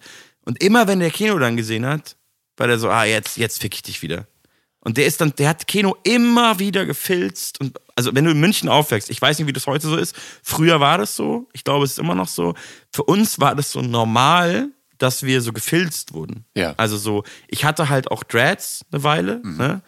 Ist natürlich als kleiner weißer Junge auch eine Entscheidung. ne? Also heute sowieso nochmal ein ich anderes hatte auch Thema. welche, ich hatte ja, auch- ja. ich stehe da auch voll dazu. Das Ja. war auch ein anderes. Ich finde auch, auch jetzt würde ich Ja. nicht sagen, alle Weißen mit Dreads sind böse Menschen, aber das ist auch ein anderes Thema. Ja. Ähm, auch nicht meins so. Äh, was wollte ich sagen? Genau, ich hatte Dreads. Ich wurde wirklich ohne Übertreibung. Das war so 1999, da hatte ich Dreadlocks, ich war 14 oder so. Ich wurde jede Woche von Polizei irgendwo in München gefilzt. Also ich habe mich an die Wand gestellt und die haben mich durchsucht, wie so ein Verbrecher. Krass. Aber das war damals gar nicht so krass für uns, sondern Ja. waren einfach nur so, ja, fick die Polizei, wir hatten so Feinde. Ja.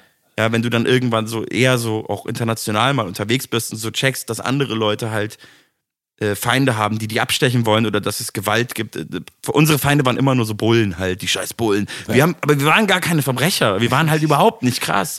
Waren, also, du läufst ja durch Berlin, da überall riecht's nach Gras. Es Ja. ist gefühlt legal. In New Ja. York ist es jetzt legal. Ja. Und äh, in der halben USA ist es legal. Ja. Und irgendwie, hast du, ich bin in Berlin, sitze ich in der Kneipe, die rollen Joints, die rauchen die in der Kneipe. Und Ja. alle wissen das ist allen egal, weil das halt eine Weltstadt ist. Ja.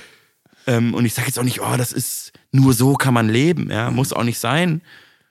Äh, ich würde auch Leute verstehen, die sagen, die wollen nicht, dass neben Ja. ihnen gekifft wird. Ich habe selber Paranoia davon bekommen. Ich Ja. will nur sagen, äh, das war schon immer ein Thema. Und ich weiß auch noch, wie ich einmal gefilzt wurde mitten München Marienplatz, also mitten in der Innenstadt in der U-Bahn. Und ich hatte Ja. halt, weil du eh schon so aufge wir sind halt alle so aufgewachsen, ich hatte halt so ähm, so Peace, so, so Haschisch. Wir hatten immer Haschisch, eigentlich hatten wir gar kein Gras. Ja. Immer Hasch die ersten Jahre, weil wir keine Connection hatten. Und in München hat man damals zumindest kein Gras auf der Straße gekauft, sondern Ja. immer so, so extrem schlechtes Hasch.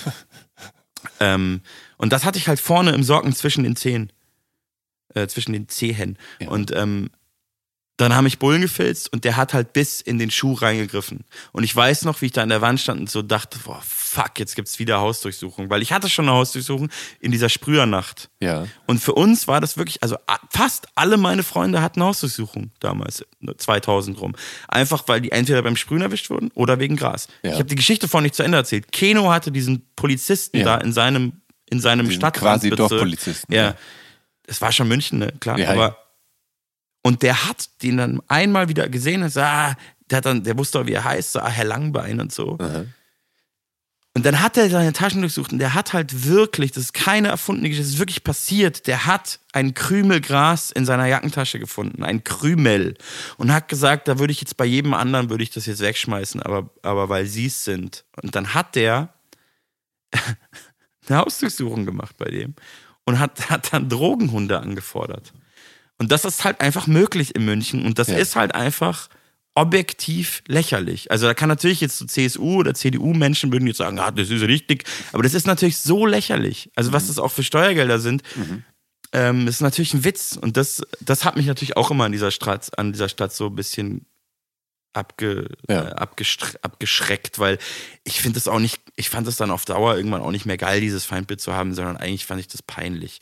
Ich meine, alles hat natürlich zwei Seiten, ja. Ja. Ich verstehe auch, wenn Leute, äh, ich finde es sehr münchnerisch und sehr äh, fast kleinstädtisch oder provinziell, aber manchmal, oder wenn, gerade aus noch kleineren, klein, wirklich kleineren Städten, wenn Leute nach Berlin kommen, sagen die ja oft so, oh, das ist voll krass, ich fühle mich da voll unsicher. Mhm. Kann man, muss man auch nicht judgen, das ist halt so, manche Leute fühlen sich halt sicherer, weil die Kehrseite davon ist ja, dass du halt durch München läufst und checkst, es ist halt extrem sauber und es ist extrem Ja. sicher, aber es ist natürlich, dafür haben die halt dann auch nichts zu tun und Ja. ähm, ich, ich komme aus dem Reden nicht mehr raus, aber Ja, ja. ich, ich, Ich- ich hatte tatsächlich ja- neulich wieder ist- so eine Begegnung Ja. und da war gerade Oktoberfest in München und ich war tatsächlich auch dort. Ähm, ich war auf dem. Oktoberfest. Ja, ja, ich war in München und ich bin halt Münchner und äh, äh, es war das, ich glaube, es war der letzte Abend und ich kam gerade nach München gefahren. Ich habe so gecheckt, ah shit, das ist ja die Wiesen und ich wollte eigentlich nicht hin, aber jetzt habe ich FOMO, ich habe immer so FOMO. ja. Und dann habe ich so alte, alten Freunden noch geschrieben, die haben jetzt alle Kinder und waren so, äh, nee, ich gehe jetzt nicht mit dir random am Sonntag dahin. Und dann habe ich Mola geschrieben. Ich weiß nicht, ob du Mola kennst, das ist eine Ja, ganz tolle rappt. Sängerin. Ja, Rap Aus- oder singt auf deinem singt, Album. genau, die singt auf meinem Album Ja. auch. Und dann, ich, sie- und dann war ich mit Mola und ihrem Produzenten und, und Mayberg, ich weiß nicht, ob du den kennst. Äh, der ist, hat, ist grad, wird gerade, glaube ich, Ja. so ein kleiner Star. Okay. Ähm, also an der neuen Indie-Generation. Okay. Den habe ich da kennengelernt, da kannte ich ihn noch nicht. Jetzt ist der so mega big auf TikTok und so. Da war ich mit denen auf dem Oktoberfest. Ich, auf jeden Fall war ich dann auf dem Heimweg und so angesoffen und dann in einem ganz anderen Viertel schon. Und dann kommen zwei so. Und ich musste halt so lachen, weil das war wie in meiner Jugend und ich habe ja keine Drogen dabei, Ja. deswegen war mir jetzt auch scheißegal. Ja. Ja, grüß Gott. K äh, Kriminalpolizei, haben sie da mal den Ausweis. Und ich musste so lachen, hab dem meinen Ausweis gegeben. Ja, was lachen sie denn so? Und ich sehe einfach nur so, Entschuldigung, ich finde das so lustig. Und dann so, ja. Und dann haben die so mein, äh, wirklich halt so, ne, schau meinen Pass an. Also wie früher und sagen so, ja, Herr Schneider, haben es gerade einen durchzogen, oder? Und ich habe die so, ich habe so gelacht. Und ich so, nee, habe ich nicht. Und dann haben die immer, dann haben die gesagt, ja, hier hat's gerade nach Marihuana gerochen und so. Und es war einfach so ein Flashback, dass die wirklich so Ja. reden, und so nach Marihuana gerochen. Und dann, und dann bin ich so ein bisschen, hat's, bin ich ein bisschen umgeswitcht und dann habe ich mich mega aufgeregt. Und das, ich muss den Polizisten lassen, die waren eigentlich echt, irgendwie waren es so lustige Münchner auf eine Art auch, weil Ja. ich hatte so eine Jacke an aus Ja. New York, da, da steht auch New York drauf und da ist so ein Hotdog drauf. Und dann habe ich mich halt so, hab ich, ich habe mich dann ein bisschen aufgeregt und habe dann so gesagt, ja, sagen Sie mal, ist das eigentlich wirklich, was Sie machen wollten? Also ich meine das gar nicht böse, aber ist das wirklich, also haben Sie, wollten Sie Polizist werden, um das dann zu tun? Also Sie, Sie laufen hier durch München und jagen Kiffer. Also ich will Ihnen nicht zu nahe treten, aber ist doch so, Ja. also ich meine, wir verschwenden doch Ihre Zeit. Ich habe die dann so ein bisschen Ja, ja, angemacht. ja, ja. Und dann hat der gesagt, ja, was wollen Sie jetzt und so, äh, das ist illegal immer noch und so. Und dann habe ich gesagt, Entschuldigung, aber das ist so, ich weiß nicht, wo leben Sie Ja. denn? Also offensichtlich hier, aber dann ich- das war auch vielleicht ein Ja. bisschen peinlich, aber ich habe dann so gemeint, ich komme gerade aus New York, weil ich kam da gerade aus Ja. New York. Da ist es zum Beispiel legal. Das ist die Weltstadt der freien Welt so. Ja. Und ich lebe in Berlin und Ja. das interessiert ja keine Sau. Das interessiert Ja. nur Ja. Sie noch hier. Ja. Sie jagen einfach Kiffer. Ist Ja. Ihnen das klar? Ja. Weil irgendwie wurde ich dann agro. Und dann hat der mir den Pass zurückgegeben und dann meinte der so, so jetzt packen Sie Ihre, nehmen Sie Ihre Würsteljacke und, und gehen zurück nach Berlin, wenn es Ihnen hier nicht passt. Das fand ich irgendwie cool. Er hat mich Ja. irgendwie, weil ich hatte halt so eine New Ja. York Hotdog-Jacke. Ja, ja, Packen Sie ja. Ihre Würsteljacke ein und gehen zurück nach Berlin. Es ist halt so. Die sind halt dort einfach ein bisschen zurück. Ja. Das, das muss man halt auch sagen, weil sie werden es nicht aufhalten können. Also hoffe ich. Ja. Ich habe ja den Plan, wenn es legalisiert wird, dass ich in München mich vor eine Polizeiwache stelle und einen großen CBD-Joint rauche. Ja. Ich kann keinen echten rauchen. Ja. Das ist mir nicht wert, aber die Provokation, die will ich, das würde ich gerne machen. Ähm, So. Es gibt auf Wunderbare Welt noch einen zweiten Song, der sich ebenfalls ein bisschen auf diese Zeit bezieht, auf die, als du Teenager warst. Und der heißt auch Mein junges Ich. Und ähm, das ist ein Akustikgitarrenstück. Und du Ja. singst davon, dass du die Typen verachtet hast, die Wonderwall auf der Akustikgitarre gespielt haben und so die Girls rumbekommen haben. Ja. Wie, wie kamst du auf die Idee, das Stück so im Stil von ja, Hannes Wader oder Reinhard May aufzunehmen? Ähm, Vor allem dachte ich erst tatsächlich, äh, dass das Dirk von Lozo ist, der da singt, bis ich immer dachte, dass, oh Lol. nee, ist er doch nicht. Geil. Ähm, das war eigentlich gar keine Idee. Ich habe das wirklich so, es kam so aus mir raus. Also Ja. ich, ich habe ja vorhin schon gesagt, dass ich so eine kleine Ja, ja. verkappter Singer-Songwriter in mir ist. Ich glaube, ohne Hip-Hop-Sozialisation wäre ich das wahrscheinlich geworden oder vielleicht, ich singe halt nicht so richtig geil, aber viele von denen singen eigentlich auch nicht so richtig geil, wenn man ehrlich ist. Mhm. Vor allem Bob Dylan selbst. Insofern ist es auch, wenn man wenn man es mal durchzieht, vielleicht egal. Aber ähm, ich, das ist irgendwie ein Teil von mir und ich glaube, manchmal glaube ich vor allem, wenn ich jetzt jugendlich wäre, weiß ich nicht, ob ich Rapper wäre. Weil, weil damals war das auch so, als ich mit Rap in, in Berührung kam, immer so ein geiles Anti-Modell, so ein Gegenmodell von eben zu Backstreet Boys und Ja. so. Als ich dann oder ein paar Jahre später zu, weiß ich jetzt nicht, aber das war immer für mich cool, weil das nicht Pop war. Ja. Und ich habe auch Jahre gebraucht, um das so ein bisschen, äh, was ich vorhin meinte, ne, dass man nicht immer so die Nischen-Sachen nennt, wenn man gefragt Also, dass auch populäre Musik halt irgendwie zu Recht teilweise populär ist. So. Ja. Aber als ich jung war, wenn ich jetzt jung wäre und so wäre, wie ich damals war, also da war ich schon sehr so, halt so anti und so ein bisschen Punk. Ich war kein Punk, aber ich hatte so eine Attitude von Ja. alles, was kommerziell ist und erfolgreich ist, scheiße. Also, und das hat mich an Rap sehr angezogen. Wobei natürlich amerikanischer Rap damals schon super kommerziell war, aber ich habe mich immer zu Anfang sozialisiert, bin ich in so einer Szene, die sehr viel abgelehnt hat und die sehr politisch, sag ich mal, aufgeladen war. Auch wenn die vielleicht gar nicht so politisch waren, die Texte, aber Ja. für einen 16-Jährigen politisch genug. Und die ganze, die deutsche Szene, die ich damals konsumiert habe, war natürlich sehr ähm, äh, ideologisch, sag ich mal, aufgeladen. Ja. Äh, Ja. oder nicht ideologisch, idealistisch, das war das falsche Wort. Hast du äh, in Wunderbare Welt dann tatsächlich selber Gitarre gespielt? Ja, ja, das ist von mir selbst gespielt, ja. Okay. Ja, ja. Ich hatte auf Andorra schon zwei so Songs, Mhm. der, äh, der eine mit Akustik, der andere mit E-Gitarre. Ja, Ähm, genau. das klappt schon noch. So halbwegs tatsächlich. Naja, mehr als früher tatsächlich. Ja, ich ja. ich, hab- ich spiele ja jetzt viel mehr Gitarre, aber ich, ich, ähm, es sind halt so kleine Nummern versteckt auf den Alben. Ja. Bisher so, ich weiß noch nicht genau, was damit Ja. so passiert. Ich habe ehrlich Ja. gesagt, ja, in der Pandemie habe ich einen Haufen so Lieder geschrieben und dann nichts damit gemacht, Mhm. wenn ich ehrlich bin. So, das hat schon so eine, und, ähm, das gab so eine Zeit, also Danger Dan ist ja ein guter Freund von mir. Wir hatten dann beide vor, dass wir jetzt so, so, so Platten machen. Und dann haben wir uns die Songs immer gezeigt. Ja. Und dann hat er es durchgezogen und dann ist passiert, was passiert ist. Und er ist damit erfolgreicher geworden als wir alle mit unseren Ja. Rap-Sachen. Ja. Ähm, nicht, dass das mir, ich gehe nicht davon aus, dass das mit meiner Musik passiert wäre, Ja. mit, die, mit diesen Liedern, weil ich einfach nicht so wunderschön singe wie er und nicht so, das ist nochmal was anderes Und weil so ein, so ein Piano auch nochmal mehr hermacht. Wahrscheinlich, manchmal ja. als Auf eine Art, vielleicht auch deswegen, aber er singt vor allem auch einfach ganz toll und ist so ein hübscher Mann. ähm, äh, was wollte ich gerade sagen? Äh, irgendwie hat mich das am Anfang total ins, inspiriert und gepusht auch, Ja. dass wir uns immer diese Songs gezeigt haben. Dann hat er die Platte rausgebracht und ich aber so eine eher wie so ein Schritt zurück zum Hardcore-Rap, eine Platte mit Edgar Wasser. Mhm. Und dann äh, habe ich das irgendwie so ein bisschen aus den Augen verloren. Aber das ist immer noch da. Also ich habe auch ein paar Songs geschrieben mit Gitarre, die jetzt, und, äh, äh, die jetzt nicht, die noch, mit denen noch nichts passiert ist und vielleicht auch nichts passieren wird. Aber der Song ist quasi einer von denen eigentlich. Das ist ja auch nur so ein halbes Lied. Eine Band, So. mit der nichts passiert ist, äh, ist die Band The Outlaws. Da bist du 13 Jahre alt ungefähr. Und äh, da ist das deine erste Band, ich nehme an, in der Schule oder mit Mitschülern? Oder wie, wie sah das, Das aus? waren zwei Mitschüler, wir Ja. hatten im Jugendzentrum so einen Proberaum umsonst. Und Ja. ich muss dazu wirklich sagen, du hast mir diese Fragen geschickt und ich habe geschrieben, das war meine erste Band, aber eigentlich ist es nicht wirklich, stimmt es natürlich nicht so wirklich, weil man muss wirklich sagen, die beiden konnten einfach gar nichts. Wir, da war ein Bass drin und ein Schlagzeug und ich, ich hätte so gerne eine Aufnahme, aber ich habe dann einfach so Nirvana-Songs gespielt, die ich geübt hatte oder Bob Marley oder Beatles oder so Ja. und ich weiß nicht, was die gemacht haben. Ich kann mich nicht erinnern.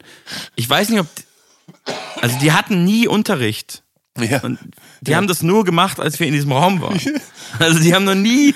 Also, keine Ahnung, was der mit dem Schlagzeug gemacht hat oder was der andere mit dem Bass gemacht hat. Aber ich würde es gerne wissen, aber ich werde es Ja. nie wieder erfahren. Und das waren auch dann irgendwann keine Freunde mehr von mir. Das, wir haben es dann schnell aus den Augen verloren.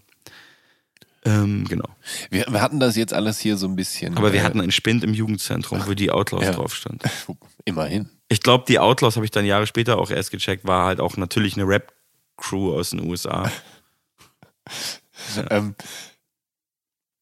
ich habe das so ein bisschen äh, gemischt. Das sind, glaube ich, alles wahrscheinlich nicht so ganz genau auseinander zu dividieren chronologisch. Ja. Ähm, deshalb würde ich jetzt ganz gerne noch mal ganz kurz beim Reggae einsetzen. Du hattest diese Reggae-Phase. Ist diese Reggae-Phase über äh, Bob Marley hinausgegangen? Also hast du auch? Auf ja, jeden Fall. Ja, Ja, ja. Also wirklich kein krasser Reggae-Nerd, aber die ist ähm, auf jeden Fall so, dass ich auch so Peter Tosh Ja, und ja. die Kinder von Bob Marley und Mhm. ähm, irgendwelche anderen Projekte von den Wailers und so. Aber eben so, Ja. also jetzt nicht so krass weiter, aber dann ist die vor allem ein bisschen übergegangen in so eine, weil ich glaube, das war damals normal und irgendwie cool, wenn du Reggae mochtest, das, weil die moderne Reggae-Szene, soweit ich das beurteilen kann, die hat ja auch viel mit Dancehall zu tun einfach. Und dann habe ich mir, glaube ich, selber eingeredet oder ich mochte ja Hip-Hop dann schon auch irgendwann und dann habe ich auch viel Dancehall gehört. Aber ich kann wirklich gar nicht mehr dazu relaten, dass ich das mal gehört habe. Also es war wirklich so richtig Dancehall. Ja. Und ähm, ich kann Dancehall wirklich überhaupt, ich finde es ganz schlimm. Ich weiß nicht, ich habe da so richtig, äh, morgens auf dem Schulweg habe ich immer so Dancehall-Sachen auch gehört. Ähm, aber ja, mehr Reggae-Namen fallen mir jetzt tatsächlich nicht ein, aber was ich auf jeden Fall auch gemacht habe, Ja. ist, dass es dann so, mich hat deutschsprachige Musik immer schon fasziniert, schon immer, Mhm. immer, also lange bevor ich es gemacht habe. Ich glaube, weil ich eigentlich schon auch ein Textmensch immer schon war und weil ich eben kein Englisch konnte. Ja. Also ich höre auch heute englische Musik nicht so wie deutsche. Bei deutscher Musik ist mir Text halt sehr wichtig. Mhm. Ähm, wenn der Text irgendwie nichts für mich hat, dann ist es schwierig so. Mhm. Ähm, oder wenn der plump ist. Und ich habe ähm, damals so diese, die ist ja bis heute keine so eine, soweit ich das beurteilen kann, ist das ja so eine kleine Szene, Mhm. aber die deutsche äh, Reggae- und Dancehall-Szene habe ich dann auch gehört. Ja. Dahin ging das dann. Ja. Und Also da gab es ja nicht so viel, aber da, also soweit ich. Also deutschsprachig, oder Deutschsprachig, aus, ja, okay. ja. Also so Ja. Nosliv gab es zum Beispiel, weil du den noch kennst, der hat irgendwann aufgehört, aber der war eigentlich relativ erfolgreich. Oder halt so Mono und Nikita Mann, die gibt es ja heute noch. Ähm, ich öfter schon auf Festivals getroffen. Also ich habe das, also ne, es war ja eine Zeit, in der man das schwierig bekommen hat. Ja. Und es gab ähm, auf M945, das war ein Münchner Radiosender. Ähm, das war der, ist der Studentensender in München, also der Ausbildungssender. Ja. Viele Jahre später habe ich da dann auch gearbeitet, ein Praktikum gemacht und auch eine Sendung gehabt. Äh, die haben tragischerweise mittlerweile ihre Frequenz verloren. Die gibt es aber noch. Ja. Das heißt, ich habe ja vorhin erzählt, Puls hat keine Frequenz und es gab aber halt immer M945, das war halt immer der Ausbildungssender. Also es hatte immer, weil da ja alle paar Monate neue Leute kommen, es hatte immer den Charme von so Dilettantismus oder so Anfängern halt. Ja. Ähm, aber die haben halt coole, also es war halt Subkultur. Ja. Und die haben die Frequenz verloren. Ah. Und jetzt ist auf 94.5 in München irgendein der zehntausendste Boomer-Rock-Sender mit Rock für die, für alte Männer halt. Ja. Aber, aber als ich aufgewachsen bin bei M94.5, ist voll wichtig, weil äh, da gab es alle zwei Wochen eine Hip-Hop-Sendung, die hieß Fresh Inside. Und die wurde moderiert vom Main Concept, von David P. und DJ Explizit und Michael Kucher. Das waren, ähm, also das war quasi eine der wichtigsten und vor allem ersten Deu äh, Deutsch-Rap-Bands aus München. Da Ja. gab es ja eh auch nie so eine große Szene Ja. in München. Da Ja. könnte ich auch Podiumsdiskussionen drüber führen, aber ähm, äh, äh, genau, die waren halt, ne, die haben diese Sendung gemacht und alle anderen zwei Wochen, ich glaube donnerstags war das immer und den anderen Donnerstag gab es immer eine Reggae-Sendung. Mhm. Und ich habe halt immer beide äh, Sendungen äh, auf Tape aufgenommen. Ja. Und das war halt, durch diese Sendungen bin ich zur Musik gekommen, dann, zu der ich halt nie gekommen wäre. Und diese, ich weiß nicht mehr, wer das war, weil ich das nicht mehr so verfolgt habe und dann auch nicht Teil dieser Szene wurde. Ne, weil der Rap-Szene wurde ich Teil von, aber diese Reggae-Szene, das haben auf jeden Fall so Reggae-Dudes moderiert. Ich glaube, die hatten auch beide so Dreads, das waren so richtige Reggae-Typen. Ich weiß, da war ich auch auf der Website damals. Die wurden Ähm, wahrscheinlich auf dem Weg ins Studio jedes Mal gefilzt. Ja, wahrscheinlich, äh, wahrscheinlich wirklich, ja. Ähm, naja, auf jeden Fall äh, habe ich das immer aufgenommen und da, deswegen habe ich das gehört und die haben auch immer deutschen Reggae gespielt, aber auch so, auch so Dancehall. Also eigentlich habe ich meinen ganzen Dancehall und so damals in dieser, ich war 16, 17, sag ich mal, 15, 16, 17, irgendwie sowas, habe ich nur aus dieser Sendung gehabt. Ich weiß auch nicht mehr, wie die Sendung hieß, aber die lief immer abwechselnd mit der Hip-Hop-Sendung. Wobei deine ersten Berührungspunkte mit Hip-Hop ja tatsächlich die da von Die Fantastischen Vier sind und die beiden Alben von Tic Tac Toe, die 1996 und 97 erscheinen und die du auch heute noch auf CD besitzt. Ich würde sagen, da muss ich jetzt etwas Ja, pedantisch sein. ja, Ich glaube, das waren meine ersten Berührungspunkte mit Rap-Musik, die mich geflasht haben. Aber da muss ich jetzt selber äh, so, wie sage ich jetzt, also so, so, so, doch so die Subkultur nochmal hochhalten, dass ähm, meine sowas wie dann später Fresh Inside hören und so, das waren dann doch meine, meine Sozialisation und meine Berührungspunkte mit der Hip-Hop-Kultur. ja. Das ist halt einfach doch nochmal ein Unterschied. Ja. Und Ich glaube, Fanta 4 haben auf irgendeine Art damals noch was mit der Hip-Hop-Kultur zu tun gehabt. Ähm, aber auch schon nicht so viel oder die, das, die wurden dann ja, glaube ich, auch Ja. einfach von der Szene so krass verstoßen, dass sie sich wahrscheinlich noch mehr entfernt haben. Ja. Aber Dida hat schon wenig mit, glaube ich, mit der Hip-Hop-Kultur zu tun. Ich sage das ist auch so ein bisschen in Anführungsstrichen, aber ähm, und Tic-Tac-Toe halt erst recht nicht. Ja. Also heutzutage ist das ja eh alles nochmal ganz es- anders. So. Man nennt es ja auch Pop-Rap, ne? Ja, wahrscheinlich, Ja. ja. Das war auch Pop-Rap und ähm, das ist das, was ich meine. Ich stehe da auch voll dazu. Ja. Ich glaube, viele Jahre hätte ich das gar nicht erzählen wollen, dass ich Tic-Tac-Toe gehört habe. Ich habe ja wirklich die Beatles-Poster abgehangen und die Tic-Tac-Toe-Poster aus der Bravo aufgehangen. Ja. Das war wirklich so, okay, das, das ist jetzt mein Ding. Ja. Ich habe die halt voll geliebt. Also Mhm. ich, ähm, ich fände es auch, glaube ich, jetzt voll krass, wenn ich die, äh, wenn ich irgendwie Lee treffen würde. Also es war, Ja. es war einfach schon krass. Ähm, auch da komme ich manchmal hin zurück, wenn ich Leute treffe, die auch Fans waren und dann hört man mal so, ich finde dich scheiße oder so, irgendwie geil. Aber natürlich ist das jetzt nicht wie Bob Marley oder so. Erstens ist es natürlich nicht so großartig, ist ja klar. Und zweitens ist es ja auch mein Beruf geworden. Also ich kann das nicht mehr so frei hören wie Ja. jetzt irgendwie andere Musik. Und höre natürlich, dass es mega holprig ist hier und da. Ja. Ja, also es war auf jeden Fall meine Berührung mit, mit, mit sagen wir es mal so, mit deutschsprachiger Rapmusik auf jeden Fall, wobei das ja auch nicht ganz stimmt, weil ich ja als Kind schon noch viel früher Die EAV, EAV ja. und auch Falco schon Ja, mitbekommen ja, ja. habe. Und da hat das natürlich niemand benannt und meine Eltern haben nicht gesagt, so mein Junge, das ist Rap, weil die wussten das gar nicht. Aber das war ja Rap. Auf Ja. Pop-Rap auch und Ja. Comedy-Rap, Ja. aber der Eber Hartinger von der Ja. ERV hat halt gerappt. Ja. Sehr viel schlechter als Falco, wenn man sich das heute ehrlicherweise mal anhört. Ja. Und ich glaube auch, der war geprägt von Falco fast. Also bei Banküberfall rappt der quasi wie Falco, nur nicht so geil. Ja. Ähm, aber der rappt da. Hm. Das ist einfach so. Oder keine Ahnung, man kann es auch Sprechgesang nennen, aber im Endeffekt war, waren die geprägt von 80er Jahre Rap aus USA. So. Und ähm, ja. Aber vi- vielleicht äh, lag das ja an dieser Radiosendung, die du so gerne gehört hast, die Hip-Hop-Radiosendung. Aber du hast dann Ende der 90er begriffen, dass es so eine ganze Hip-Hop-Kultur gibt und äh, dass dazu wahrscheinlich auch bestimmte Markenklamotten gehören, Dance-Moves, eine gewisse Attitüde, dann Graffiti, du hast Graffiti gesprüht, dann auch Skaten, du hast geskatet, bis du zu faul dafür warst. Ähm, Ich war wirklich auch schlecht. Also wenn man keine Erfolgserlebnisse hat. und dann, dann gab es ja dann äh, diverse Magazine, die zu der Zeit ja. Ja. dann auch nach und nach aufkamen. Also Backspin ab 1994, Juice ab 1997. Die Wicked, die haben alle vergessen, aber es gab noch die Okay, Wicked. ja. Und, du, und du wolltest auf jeden Fall gerne Teil davon werden und dazugehören. Warum hat dich Rap und Hip-Hop denn plötzlich so, so vereinnahmt? Weil das ist ja jetzt mal Welten von den Beatles entfernt. Wa- Was hat dich so fasziniert, dass du, dass das plötzlich dein, dein Leben wurde? also ich habe den, der, der, der, der kleine Querulant in mir will die natürlich jetzt, will Ja. jetzt natürlich sagen, ist es Welten von den Beatles entfernt? ähm, äh, es gibt natürlich schon Momente, ich meine, die Beatles haben, haben sich natürlich, die Beatles haben ja schwarze Musik gemacht am Ende des Ja. Tages und Ja. sich da Okay. sehr bedient auch und Und haben mit, man könnte schon viel von den Beatles mit samplen. George Martin Äh, einen genau. Produzenten gehabt, Ja, der ja. das Und darstellt. Die haben vor allem Blues Ja, gemacht, viel. Ja. Oder geklaut. Ja. Geklaut ist natürlich schon so eine, ja, es ist ein großes Thema, aber das ist jetzt, will ich gar nicht so viel drüber reden. Blues und Chuck Berrys Rock'n'Roll. Genau, die haben Chuck Berry auch, gab es ja sogar eine Klage mal. Ähm, Come Together ist ja auch, ist ja auch viel, relativ viel geklaut. Ähm, aber ne, also Come Together ist schon, finde ich, also gerade was John da auch in den Strophen macht, ist jetzt auch nicht so krass weit weg von so frühen Rap-Sachen. Aber, also ich will jetzt nicht sagen, Ja. der weiße John Lennon Rapper von, Ja. das meine ich damit nicht, aber die waren schon sehr, sehr schwarz geprägt ähm, von schwarzer Musik. Ähm,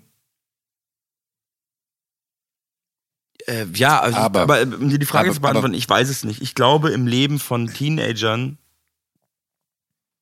kommt irgendwann der Punkt, äh, wo man halt eine Identität sucht und in der Regel bei ganz vielen Teenagern läuft es halt über Musik. Mhm. Deswegen sind ja Teenager auch von auf dem Musikmarkt so krass begehrt, weil Ja. die machen reich, so auch jetzt im Streaming, weil Teenager so irrational Musik hören. Ja. Also das ist ja auch was wunderschönes. Klingt irrational, klingt immer so negativ. Die hören halt emotional Musik Ja.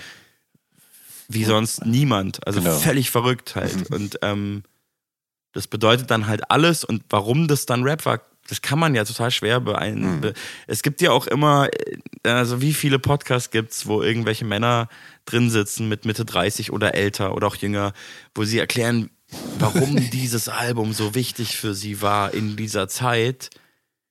Das sind immer, es sind immer nur diese Versuche, die eigene Jugend zu beschreiben und, und diese krasse identitätsstiftende Zeit. Ja.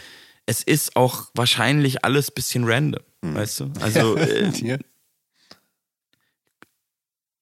Wenn, es, wenn Bambule nicht rausgekommen wäre, dann wäre es ein anderes Album gewesen. ja. Ich will das jetzt damit nicht schmälern oder so. Mhm. Und die, die Leistung der Beginner, das ist auch zu Recht bestimmt so erfolgreich. Äh, wie viele andere Alben übrigens zu der Zeit, die mich auch so geprägt haben. Aber Ja. Bambule war schon wahrscheinlich eins der aller, allerwichtigsten zusammen mit äh, Esperanto von Freundeskreis und noch Ja. ein paar anderen Platten. Ja. Aber ich bin schon, ich bin schon ähm, äh, Kind dieser Zeit, also von diesem aus heutiger Sicht bürgerlichen, harmlosen Rap aus Hamburg, Stuttgart und München. Also Blumentopf war auch sehr wichtig für mich, gerade weil sie vielleicht auch aus München waren, aber nicht nur deswegen, sondern auch weil, also doch vielleicht auch deswegen, weil sie irgendwie, also mir war natürlich wichtig, als ich gecheckt habe, die sind aus München, fand ich es natürlich voll krass, weil da niemand her war auf eine Art, Ja. dafür, dass es so eine große Stadt war. Ja.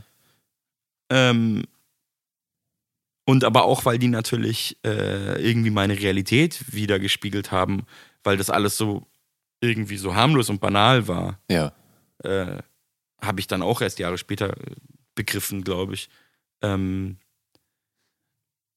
und vielleicht war sie immer, wie Max Herre war dann irgendwie viel politischer und auch so von den Symboliken und von der Grafik und von den Wörtern auch irgendwie einfach viel aufgeladener so an Bedeutung. Ja.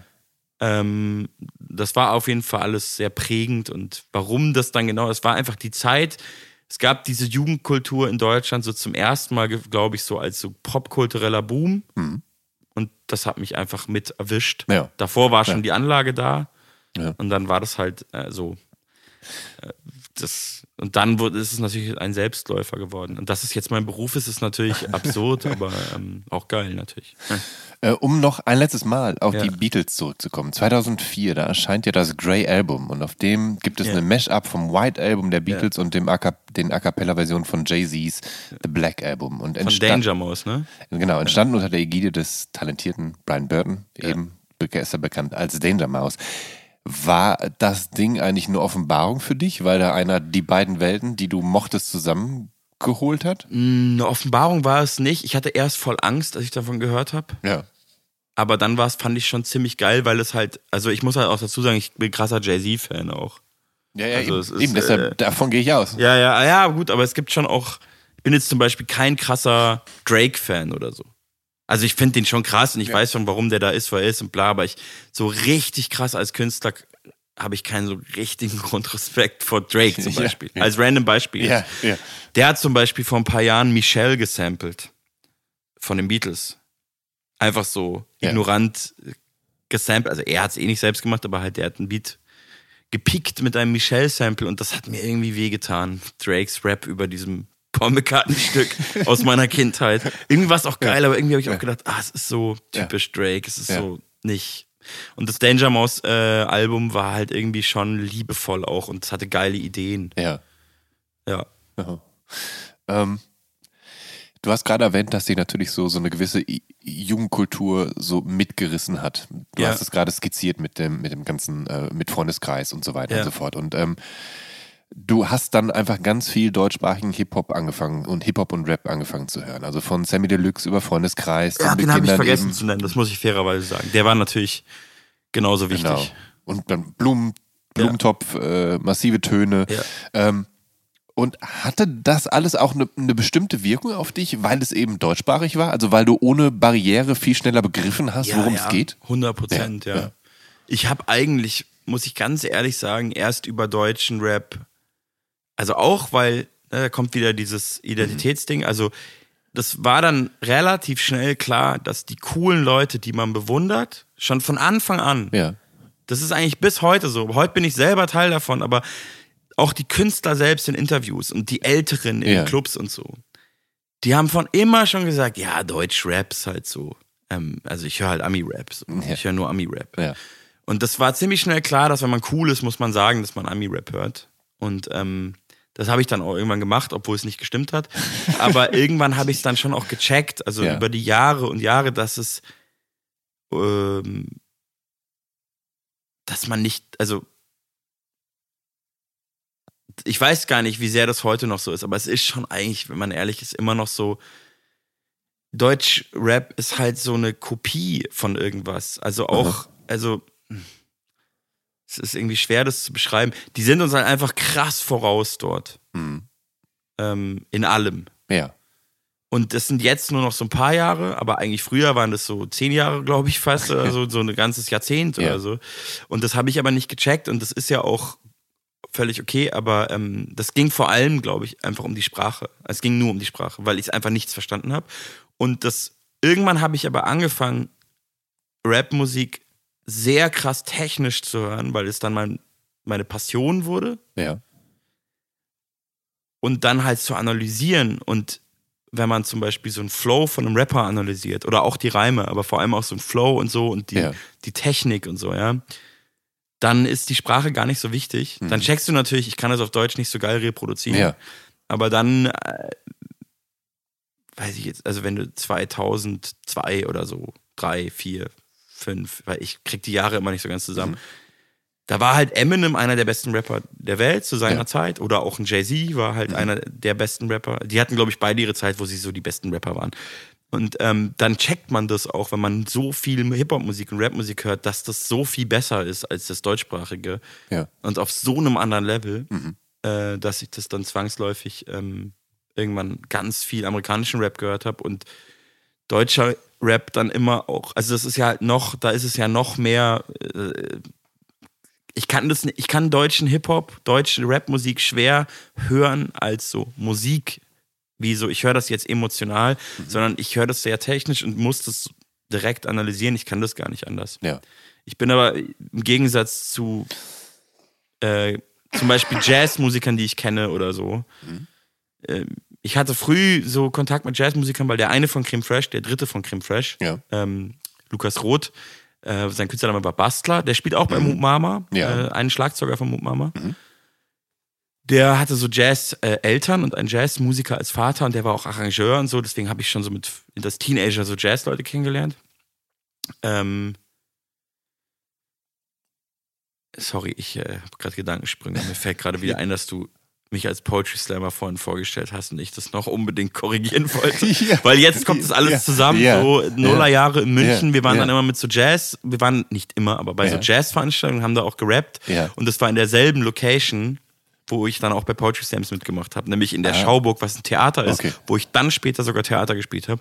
Und das ist mir gerade eingefallen. Ich war ein, zwei Jahre in der Poetry Slam Szene Ja. und das steht auch irgendwie präsent auf meinem Wikipedia-Artikel, aber ich habe wirklich eigentlich nichts mit Poetry Slams zu tun Mhm. und ähm, ich finde, das ist äh, Poetry Slams sind so krass uncool, dass man das irgendwie nicht hören will.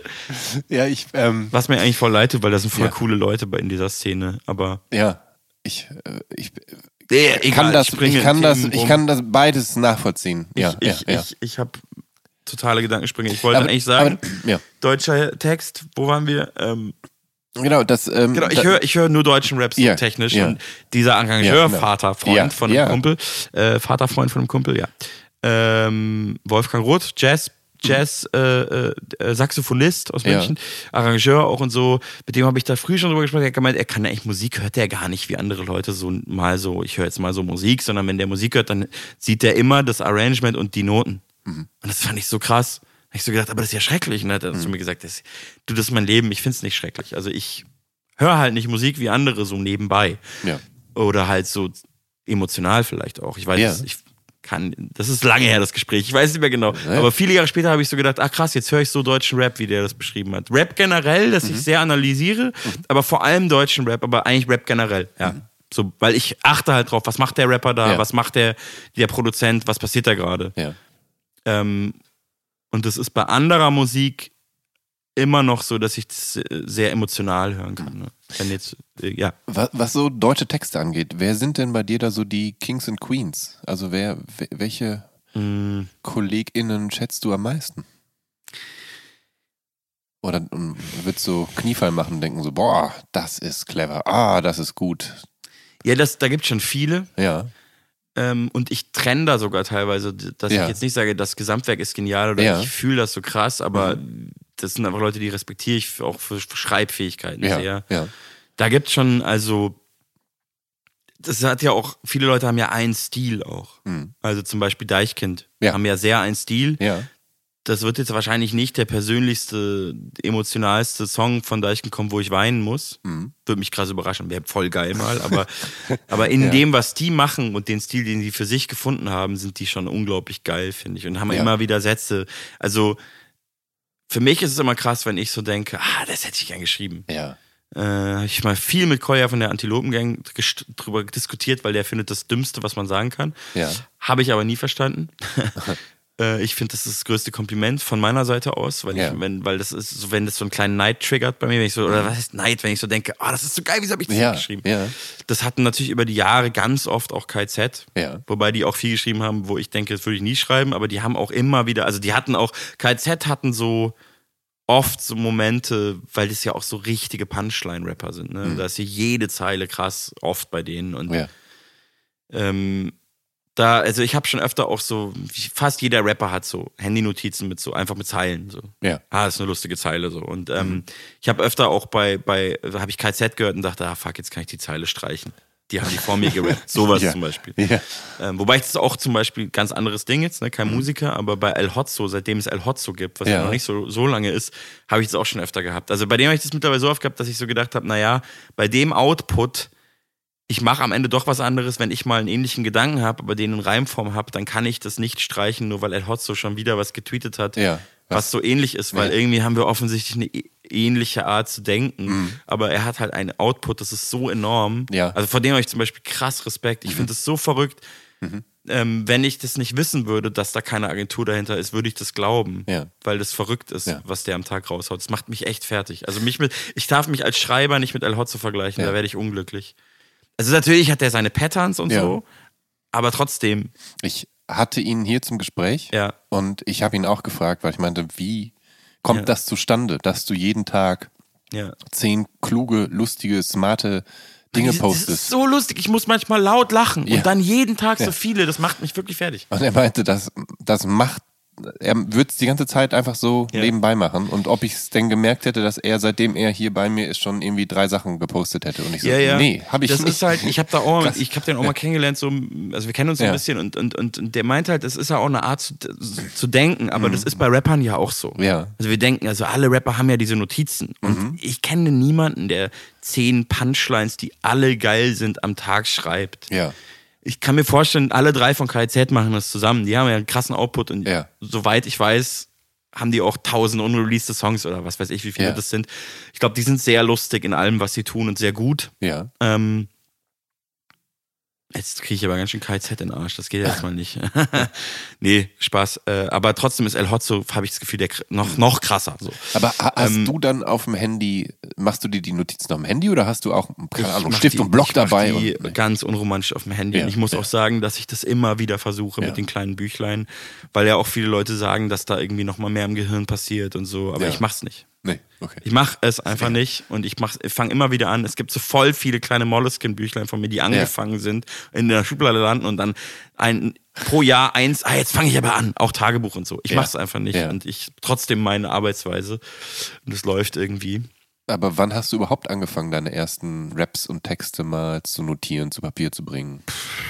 Ähm, also das Buch habe ich noch. Äh, da, damals war ja, Ja. war vor der Digitalisierung. Ja, eben, da gab's, da war das nicht so Äh, boah, Handy. ja, so mit 16. Ja. Also was mich, das macht mich auch so fertig, weil ich jetzt in das Alter komme, wo ich, ich rap seit 20 Jahren und wenn Ja. ich ehrlich bin, seit 21 Jahren. Ja. Und ich fand, ich habe, früher habe ich alt definiert, man, man, man ändert ja immer seine Definition von alt, weil man sich entwickelt und weil man checkt, okay, das Ja. ist nicht alt. Aber ich weiß noch, wie ich so dachte, wenn, oder was heißt alt? Ich weiß noch, wie ich immer das Gefühl habe, wenn jemand sagt, das war vor 20 Jahren und da war er kein Kind, Ja. dann ist er super erwachsen. Und da bin ich halt jetzt. Und denkst du, okay, krass. Also natürlich, ich war vor 20 Jahren immerhin noch ein Teenager. Da bleiben mir aber auch nur noch zwei Jahre. Ja. Ähm, So ist es halt. Äh, äh, es ist absurd. Ich finde es Ja. so absurd, Ja. weil das, was ich mache, ist ja, hat ja auch immer mit so einer Berufsjugendlichkeit zu tun und man bleibt ja so jung im Kopf Ja. und trifft immer jüngere Leute und ähm, so ist es halt. Also ich, ich, ich glaube, ich beschäftige mich damit auch zu viel. Es ist auch irgendwie völlig egal, aber, aber es ist, nee, es ist irgendwie krass. Ich war gerade auf so einer mega geilen Session, wo ich eingeladen wurde in Südfrankreich und da waren auch so internationale Leute und Ja. aber auf jeden Fall waren Dexter und ich waren beide da. Dexter ist zwei Jahre älter als ich, aber wir waren halt die Ältesten.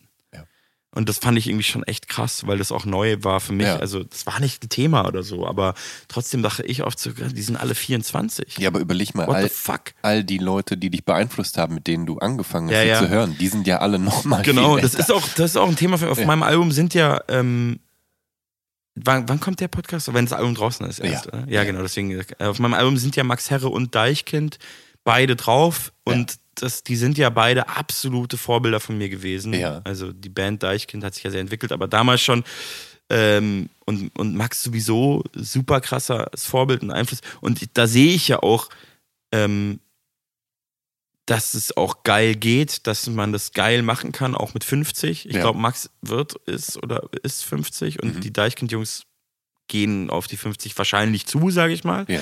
Aber was ich halt, ja, ich weiß nicht, irgendwie fühlt sich das auch, also vielleicht ist das subjektiv und weil man so berufsjugendlichen Lifestyle hat und sich mit Subkultur beschäftigt, aber ich habe, ähm, also gefühlt, ne, wenn jemand zwölf Jahre jünger als ich ist, ist, ist der 26 und ich bin in meinem Kopf irgendwie 26 Mhm. oder 27, 38, keine Ahnung. Ähm, und wenn jemand aber zwölf Jahre älter ist, ist der 50. Und ich, 50 ist für mich halt so, es wird immer realistischer. Ich, dass ich auch mit 50-Jährigen rumhänge, die voll cool sind und mit denen Ja. Musik mache. Ja. Aber ich denke dann so, what? Ich bin doch nicht, also ich bin halt von einem 26-Jährigen genauso weit weg wie von einem, weiß nicht, ob du mir noch, ob das ein interessanter Gedanke ist, aber ja, alles das macht mich eher fertig. Also ich so denke, da bin ich jetzt, ich bin, ich fühle mich da so ziemlich in der Mitte, also gar nicht mal so alt, aber so in der Mittelgeneration. Aber trotzdem, die werden ja immer jünger. Also ich habe neulich so 19-jährige Rapper kennengelernt, hier 01099, die sind mega Hype. Es ist ja auch Oh ja, so, stimmt, der ist einer der Headliner auf dem Heroes Festival. Siehst du? Ja. Nee, mein, bist du sicher? Ich meine, ja, kann sein. ja. Das ist aber eine Rap-Crew. Ach so. 1999. Ja. Es gibt viele Leute mit Zahlen, aber wahrscheinlich Ja, kann ich mir gut vorstellen, dass das wirklich Ja. stimmt. Äh, ja, und dann habe ich die da so auf so einem Event euch kennengelernt und dann war der eine war 23 und war der älteste von denen und, Ja. und die andere war 19 und das geht ja auch so schnell, also weißt du, ich ich habe das ich habe Ja. auch den Faden verloren. Was war Du bist auch Frage? grundsätzlich jemand, der viel, viel denkt und auch viel durchdenkt. ne? ja, ja. Ähm, Zum Kotzen. Blumentopf, Beginner, Freundeskreis, das ist ja alle, eigentlich alles so mal freundlicher, mal humorvoller Rap. Ähm, aber bei dir kam irgendwann die Phase und der Punkt, wo du Bock hattest auf Härten-Rap aus Berlin. Von MOR, heißt der MOR oder MOR? Äh, MOR war eine Rap-Crew Crew? mit neun Rappern. Äh, Dann- ja, genau. Ja, Cool Savage Cool war- Savage, die genau. Sekte. Ähm, bist Cool Savage war Mitglied von MOR. was war mit dir zu der Zeit los? Wolltest du ein här härterer Typ also werden? War das ich so? merke, wenn du die Frage so- stellst, Ja. dass du jetzt wahrscheinlich halt nicht so eine Rap-Sozialisation Nee, hast, nee, das, das ist stimmt, ja. total normal und Ja. wichtig, wenn man Rapmusik hört. Also dieses das ist übrigens auch lustig, ne? Zwischen diesen Phasen liegen so zwei Jahre vielleicht. Ja, Oder, ja. so. Aber das ist natürlich Ja. in der Jugend so krass, fühlt sich das an wie ein Ja. anderer Lebensabschnitt. Jetzt sind Ja. zwei Jahre so irgendwie egal. genau. Ähm, natürlich hört man da auch andere Musik mal, aber dass es so prägend ist. Mhm. Also wir sind jetzt gerade immer noch, immer noch, ich bin immer noch ein Teenager. Ja. Ähm, also, ich habe einfach alles gehört, was ich in die Finger bekommen habe, was deutscher Rap war. Mhm. Das hat mich einfach so krass geflasht. Ich fand fast nicht schlecht. Ich kann mich an gar nichts erinnern, was schlecht war. Und es war ja bis zu einem gewissen Grad ein bisschen random und Glück, was man bekommen hat. Ja. Und irgendwann hat man ein bisschen Geld gehabt und sich CDs gekauft. Ja. Und es gab in München so einen Hip-Hop-Laden. Mighty Weenie hieß der, der wurde immer, der ist dreimal umgezogen, wurde immer größer und es war wie so ein riesiges, Sprühdosen natürlich, ne? Ja, aber klar. halt auch so mega viel Klamotten, Schuhe und auch Platten. Und damals tatsächlich noch wichtig, vor allem in der Hip-Hop-Szene, obwohl es schon CDs gab, aus so einem Indie-Gedanken heraus und aus so einem Subkulturgedanken auch und weil es, glaube ich, leichter war herzustellen, waren halt Tapes. Ähm, meine Crew Creme Fresh, unser erstes, unsere erste Platte in Anführungsstrichen kam auch auf Tape. Ja. Unser allererstes Tape war halt ein Tape. Ja. Ähm, und MOR und so in Berlin, hier in Berlin gab es Royal Bunker von ähm, Marco Steiger, das Label. Und die haben halt Tapes rausgebracht und die kamen auch nach München halt. Und ähm, die haben wir da in diesem Mighty Weenie einfach gekauft, Ja. diese Tapes. Die haben, glaube ich, 10 Mark nur gekostet oder so. Die waren Ja. billiger als so eine äh, richtige CD von den, ähm, von den Rap-Gruppen, die von Beginnern oder so, die dann schon, glaube ich, Major-Deals hatten, was Ja. mich natürlich damals gar nicht so interessiert hat. Aber äh, genau. Nein, das hat mich einfach auch beeindruckt. Und wenn du jugendlich bist, finde ich, dann sind ja auch so Grenzüberschreitungen und so ähm, Provokationen und Sachen, die man nicht sagen soll und sagen darf, ja auch immer super reizend und krass. Und es ist, und auch, irgendwann war mir auch, also wenn das aus einer anderen Welt kommt als du selber, ist das Ja. ja, eigentlich auch per se spannend. Ich Ja. habe ja vorhin gesagt, Blumentopf hat mich vielleicht auch so krass geprägt oder, oder geflasht, weil das so direkt aus meiner Welt kam, irgendwie Mhm. in so Geschichten erzählt wurden, die, mit denen ich so krass relaten konnte. Und wenn dann aber irgendwann Sachen kommen mit Geschichten, wo du gar nicht relaten kannst, ist es ja auch voll spannend. Ja.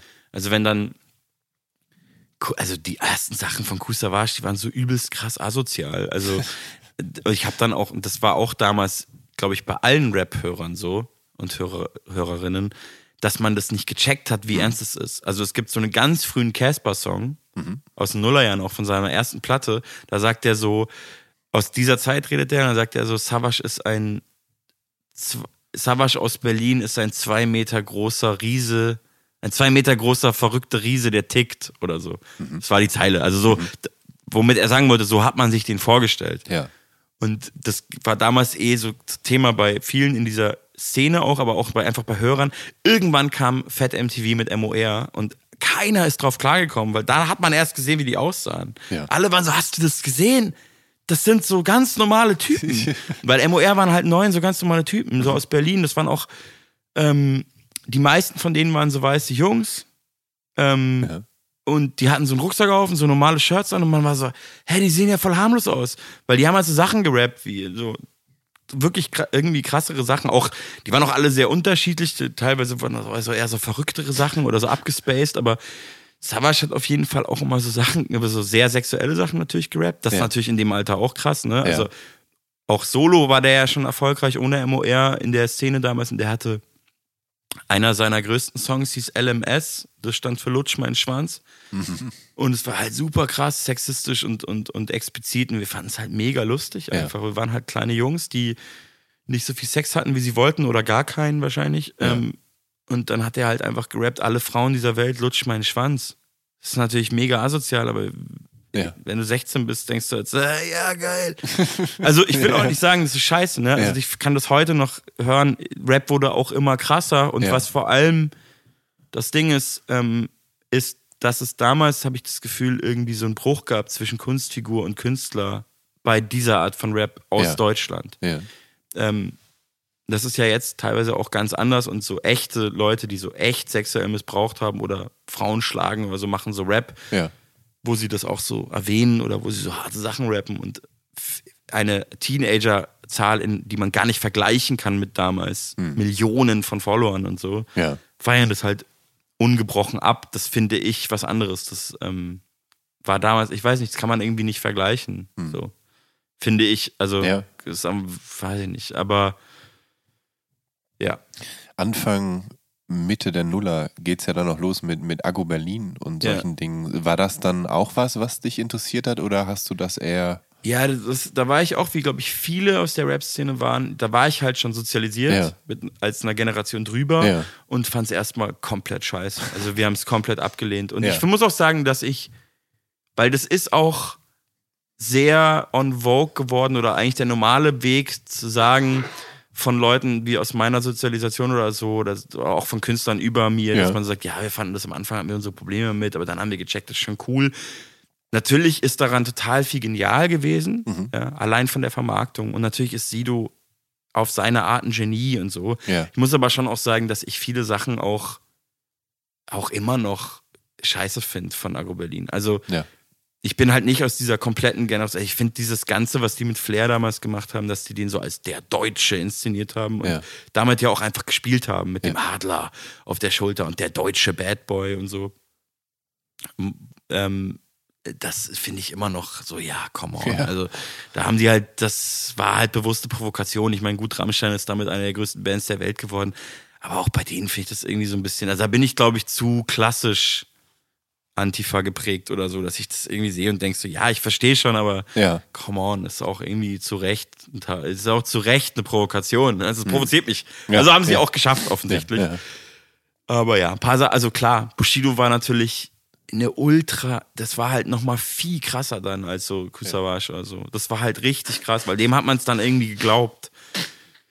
Weiß ich nicht. Ich fand es schon, ich fand viel davon kacke und irgendwann fand ich es dann auch gut. Ich kann es dir schwer, also ist ja auch fragwürdig, warum dann auf so Kunstwerke, sage ich mal, die eigentlich gar nicht gehen, irgendwie eine Anziehungskraft haben und die man irgendwie krass findet. Ja. So. Es gab so einen frühen Song, sehr frühen Song von Bushido und Flair, wo die dann da auch irgendwie so ein Storyteller, Ja. wo die so abwechselnd so erzählen und auch irgendwie so telefonieren und so. Und da, dann betrügt die eine Frau von Bushido oder seine Freundin betrügt ihn und Flair sieht es dann, ja, ich stehe vorm Haus oder umgekehrt, ich weiß nicht mehr. Und dann, der ist auch auf dem Index der Song bis heute, zu Recht. Und dann gehen sie da rein und verprügeln die beide oder ich glaube, sie bringen ihn sogar um, aber die Frau verprügeln sie auch. Und das geht, also der Song ist, Ja. ich fand ihn damals richtig scheiße, aber ich weiß noch, dass- ich habe den halt nie vergessen. Und das ist halt schon krass irgendwie. Also Ja. ich check schon, dass das natürlich eine krasse Wirkung auf ganz viele Menschen hat. So. Mhm. Aber ähm, ich kann da auch Zeilen von rappen aus dem Song, weil mich das so irgendwie aufgeregt hat, aber auch fasziniert hat. Das ist halt wie ein Mafia-Film gucken. Ja. Aber spätestens, wenn man halt checkt, es ist kein Mafia-Film und Al Pacino hat niemanden umgebracht oder Robert De Niro im, im Maisfeld oder in der Telefonzelle mit dem Hörer Ja. sadistisch, Ja. sondern wenn du so checkst, das ist ja echt, der, der und der Rapper hat ja seine Frau verprügelt, dann ist es für mich ändert das alles. Ich, ich finde schon, dass es Sachen geben kann, die irgendwie eine Kunstfigur sind. Ähm, aber natürlich gibt es, also habe ich ja auch gesagt, zu Recht auf dem Index, Mhm. Ja. weil es einfach so hart asozial ist. Ja. Aber ähm, ja, ich, ich, es ist mir auch zu simpel, mich da über so Sachen drüber zu stellen, zu sagen, das sind ja alles Proleten und das ist ja alles keine Kunst oder so. Weil das ist trotzdem Kunst und trotzdem teilweise krass gemacht oder irgendwie eine Wirkung vielleicht sogar erzeugt, die der Künstler erzeugen wollte. Und vielleicht sogar, dass dann jemand da sitzt und sich drüber aufregt, ist, was der erzeugen wollte. Ja. Und dadurch ist er vielleicht auf eine Art ja auch ein guter Künstler. Und dann kommt ja irgendwann auch äh, der Punkt, wo die Rap aus den USA immer wichtiger wird.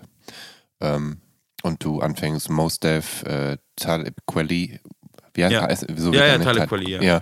Wu-Tang Clan, Jay-Z, äh, Eminem, Pharaoh Monk, Ja. Fugees, Lauren Hill, du hast das. T-Shirt gerade an, äh, zu hören und so, ähm, da, weil du da auch begriffen hast, dass, das hast du ja vorhin erklärt, ne, Ja. dass die, die Das eigentlich diejenigen da, sind, ja. die es halt wirklich Ja, können und dass ihr in Deutschland da bloß hinterherhinkt und das heißt, du hast dann von den, von den Waren angefangen zu lernen.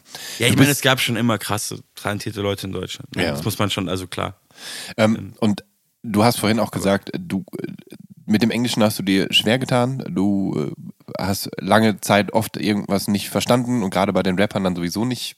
Ja. Ähm, ich verstehe auch heute nicht alles. Also, Und ähm, das heißt, du bist wahrscheinlich auch nie auf die Idee gekommen, mal in die Verlegenheit gekommen, auf Englisch irgendwas zu texten. nee, tatsächlich Nee. dieses Wochenende zum ersten Mal in meinem Leben, vergangenes Wochenende, weil ich auf diesem internationalen Ja. Camp, wie Ach gesagt, so, ja, war. ja, ja. Und ich habe da auch so ein bis zwei Tage gebraucht, um überhaupt reinzukommen, weil ich so krass Respekt hatte Ja. vor den Leuten da, die ich davor auch nicht kannte oder Ja. so, aber aus USA und UK auch Ja. und Frankreich und so. Und ich so dachte, was, für die ist das doch alles nur Ungelenk und Scheiße, Ja. deutsche Sprache und so. Und ähm, da habe ich dann zum ersten Mal, ich habe dann so, ich habe es nicht mal eingerappt, Ja. aber ich habe, glaube ich, sechs ironische Zeilen auf Englisch geschrieben, Ja. äh, weil ich es lustig fand in dem Moment, aber Ja. halt auch ironisiert. Also die haben mich auch alle gefragt und so und ich habe, ob ich das dann nie gemacht habe und ich habe immer so gesagt, nee. Also ich check zum Beispiel, also da waren zum Beispiel auch zwei NewcomerInnen, also ein Sänger und eine Sängerin, so Ja. Deutsch-R&B-Sänger, aber Ja. die singen beide auf Englisch und die haben nie auf Deutsch gesungen. Ja. Und die haben auch nie auf Deutsch geschrieben. Und die haben beide gesagt, ja, das könnten die gar nicht und das ist ja voll schwer und so. Und bei mir hat sich die Frage nie gestellt, weil ich auch nicht singe. Also ich glaube, wenn du singst und ein bisschen Englisch kannst und je nachdem, was für einen Gesang du machst, ist das schon okay. Aber Ja. du kannst nicht auf, auf ich kenne, also du kannst nicht auf Englisch rappen, Ja. wenn du kein Native Speaker bist, weil das einfach weird ist. Ja. Es gibt natürlich Leute, die haben das gemacht, wo das dann ganz okay wurde. Mhm. Aber also das geht nicht. Ich, eine der ironischen Zeilen, die ich da am Wochenende geschrieben habe, waren I kick it like Beckham with a heavy German accent.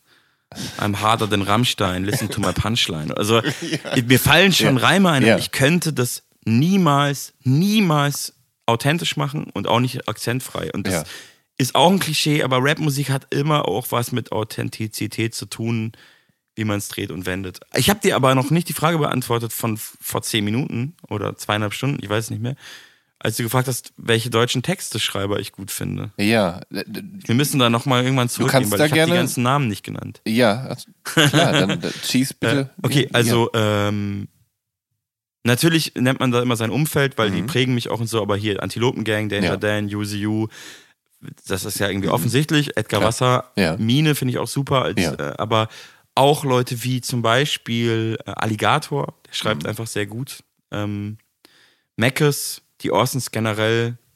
Ich habe das Gefühl, ich muss jetzt noch ein paar Namen. Äh, Berkan, die liebe ich auch sehr, also Ja. die Musik generell, die er macht.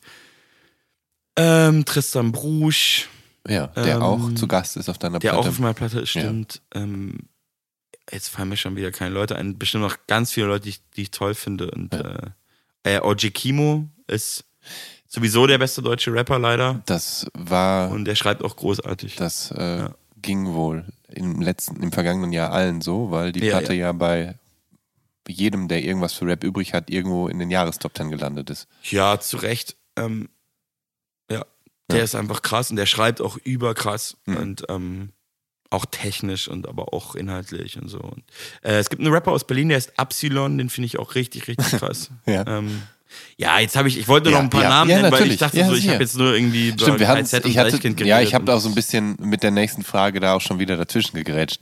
Ich höre schon sehr viel deutschsprachige Musik auch immer noch. Was, also ich check was, das aus und ich höre aber auch, finde auch viel cool, also auch so aus der Indie und auch so aus der Popwelt. Ja. Gibt es immer mehr coole Leute so. Ja. Ja. Wa- Was ich krass finde, ist, wenn ich dich sprechen und sowieso rappen höre, dann möchte ich halt. Reinhard Grebe übrigens auch, sorry. ja, ja, ja, Ganz andere ja, Welt. Ja, ja. Aber dann möchte ich nicht meinen, dass du, dass du Bayer bist. Hast du dir das Bayerische bewusst abtrainiert oder war das bei dir nie besonders ausgeprägt? Mm, Beides, glaube ich. Also bewusst nicht so sehr, aber also erstens war es, habe ich nie so bayerisch richtig geredet, aber es Ja. gab definitiv so eine Färbung. Ja. Aber ich habe ja dann Schauspiel studiert. Ja. Ähm, da haben wir gar nicht, gar nicht richtig drüber geredet, müssen wir auch nicht. Aber auf der Schauspielschule haben sie mir das so ein bisschen erstmal, die wollen einem das nicht verbieten für dein Privatleben, aber die zeigen dir erstmal, was das sogenannte Bühnendeutsch ist. Ja. Und dass du halt nicht lustig, sondern lustig sagst. Das sind ja so wirklich kleine Sachen so. Mhm. Aber ich hatte vor allem auch so, ich hätte, glaube ich, früher gesagt, Färbung und nicht Färbung. So. Mhm. Färbung. Ich habe ich hab nur Erfärbung. Ja. Das ist ja nicht krass bayerisch, aber die hatte ich schon Aber, so ja. Erfärbung. Ähm, und zweitens, ich hänge halt auch überhaupt nicht mehr mit Leuten aus Bayern rum. Das ist aber Ja. Zufall. Das stimmt nicht ganz, mit ein paar wieder. Ja. Aber ähm, ja, also ich war auch dann länger mit einer Frau aus NRW zusammen und dann die immer ne gesagt, fand ich am Anfang voll komisch und dann habe ich irgendwann auch ne gesagt und nicht mehr gä, Okay. Ja. gä. Gä. Ähm, und jetzt bin ich in Berlin und die sind alle von aus, meine ganzen Freunde sind teilweise ein paar internationale Leute und sonst sind die alle aus NRW oder Baden-Württemberg oder, oder Hamburg oder so oder Ja. irgendwie, auch ein paar Berliner halt, aber äh, Weniger. wenig Münchner, also ich, wenig Münchner leider. Also ein paar jetzt, ein guter Freund von mir ist auch Drehbuchautor und Schauspieler und so, ähm, der ist Münchner und ich merke das, wenn ich dort bin und wenn ich mit Münchnern rumhänge, dass ich in so einen Slang verfalle, was Ja. ich auch voll geil finde, aber Ja. sonst ist der einfach weg. Ja. Aber es ist nicht bewusst. 2002 bis 2008, da bist du Teil einer klassischen Rap-Crew in München. Und zwar- 2010 bis 2010. 2010, Entschuldigung. Ja, Ja, ja. was sag ich denn? Unser letzter Äh. Album kam 2010 raus. 2011 haben wir uns, äh, ohne das je dann publik zu machen, getrennt. Cre- Creme, Creme Fraiche. Ja. Da haben wir schon äh, mehrfach drüber gesprochen. Ähm, klassische Rap-Crew bedeutet zwei MCs und ein Produzent. Und der Produzent ist auch euer Live-DJ. Mhm. Und der äh, nennt sich Bastler und da ist eigentlich Lukas Roth und Ja. dann eben dein MC-Kollege Keno, alias Keno Langbein. Und die beiden sind beziehungsweise waren auch Gründungsmitglieder der Brassband Moop Mama. Das hattest du auch schon erwähnt. Und du aber ebenfalls. Und du bist dann aber relativ schnell nach der Gründung ausgestiegen. Warum? War das nicht so deins, Moop Mama? Doch, also ich, ich habe die Entscheidung nicht so richtig selbst treffen können, weil es war so, dass ziemlich klar war, dass es hoch ambitioniert ist und Ja. das waren alles Profimusiker. Ja. Also ich glaube, wir mit mir waren wir elf Welche Funktion hättest, hast du Ja, dann wir waren zwei Rapper einfach. Ja, okay. Also auf dem allerersten Mama-Album sind, glaube ich, drei oder vier Songs mit mir. Ja. Ich glaube, drei, vier, Ja. weiß ich nicht. Also viel, viele Songs, weil ich auch bei den ersten Songwriting-Camps, das Wort war mir da noch, damals noch nicht geläufig, aber Ja. das war es quasi, auch noch dabei war und wir haben einfach die Songs geschrieben. Also eigentlich Moop Mama hat sich entwickelt aus, also mit Creme Fresh, mit Ja. dieser Band. Wir waren Teil davon direkt und deswegen waren die Ja. Songs Anfang auch, waren ja trotzdem wir, die die Songs geschrieben haben, Ja. nur halt mit einer anderen Instrumentierung. Und Ja. ähm, da gab es dann nicht direkt Streit oder so, sondern das war so, dass ich auf der Schauspielschule war, auch noch im ersten Jahr. Und für mich war das damals voll krass. Also äh, da ist viel für mich, ich weiß nicht, ich die Schauspielschule war mir auf jeden Fall super wichtig und es war gar keine Option, das abzubrechen. Ja. Und das war mehrmals ein Thema. Also, wir haben dann auch mit Creme Fresh, das war ja 2010 dann, neun wurde ich an der Schauspielschule genommen, 2010 haben wir noch ein Album rausgebracht und da stand auch zum ersten Mal so Major irgendwie auf der, auf der Matte. Ja.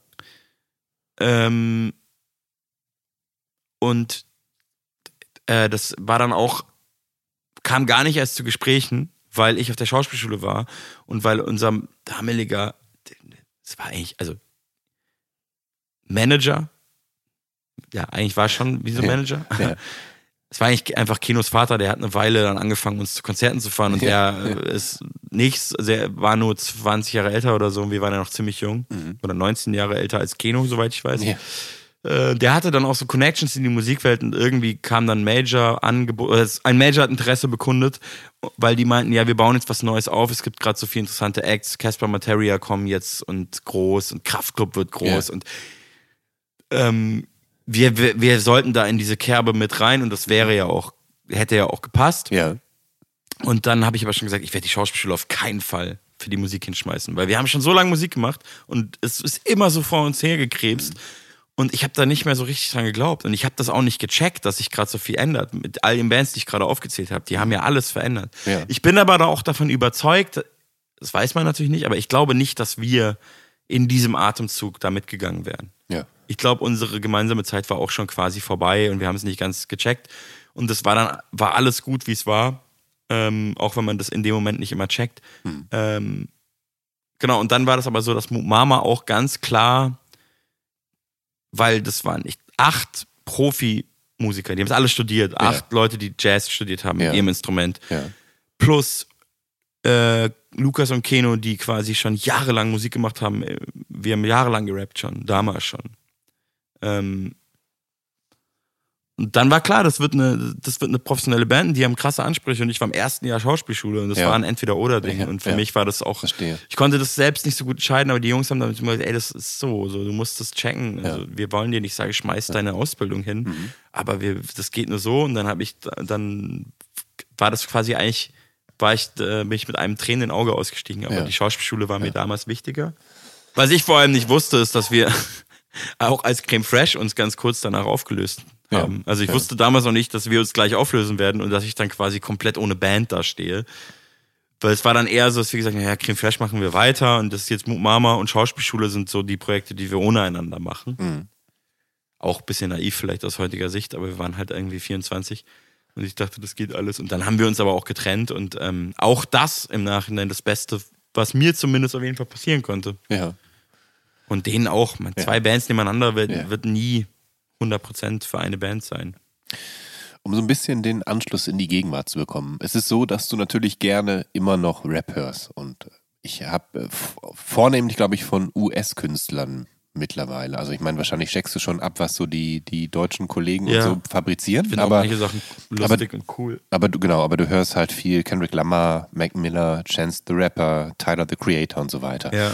Ähm, und, und du hast das vorhin schon angekratzt. Ähm, ich nehme mal an, dass die dich schon auch mit beeinflussen und wahrscheinlich dann aber eher auf, also textlicher Ebene weniger, aber auf einer technischen Ebene. Sprich, du, Ja, du, du ja. analysierst quasi, was die, die, die machen, weil die stellen so die Speerspitze des Raps gerade da quasi und du schaust, was die eigentlich ausmacht und ob du das für dich ins Deutsche übertragen kannst, oder?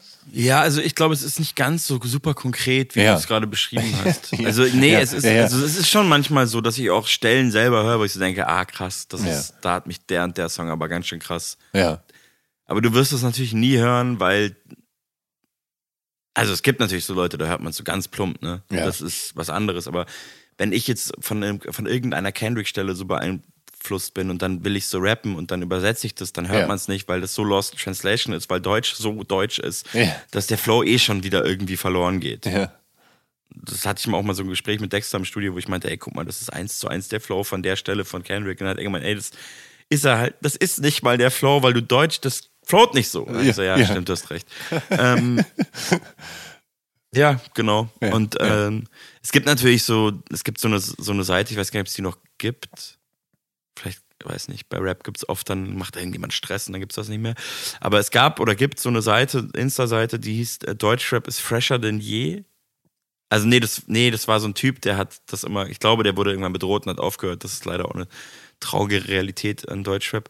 Vielleicht rede ich aber auch Qua- Quatsch, aber das war so ein Meme-Dude im Internet und Ja. der hatte so eine Reihe, Ja. Deutschrap ist fresher denn je, weil das so ein Rapper mal ähm, in so Cabrio fahrend irgendwie so so in die Kamera gesagt, Deutschrap ist fresher denn je, die neue Generation, es ist so krass.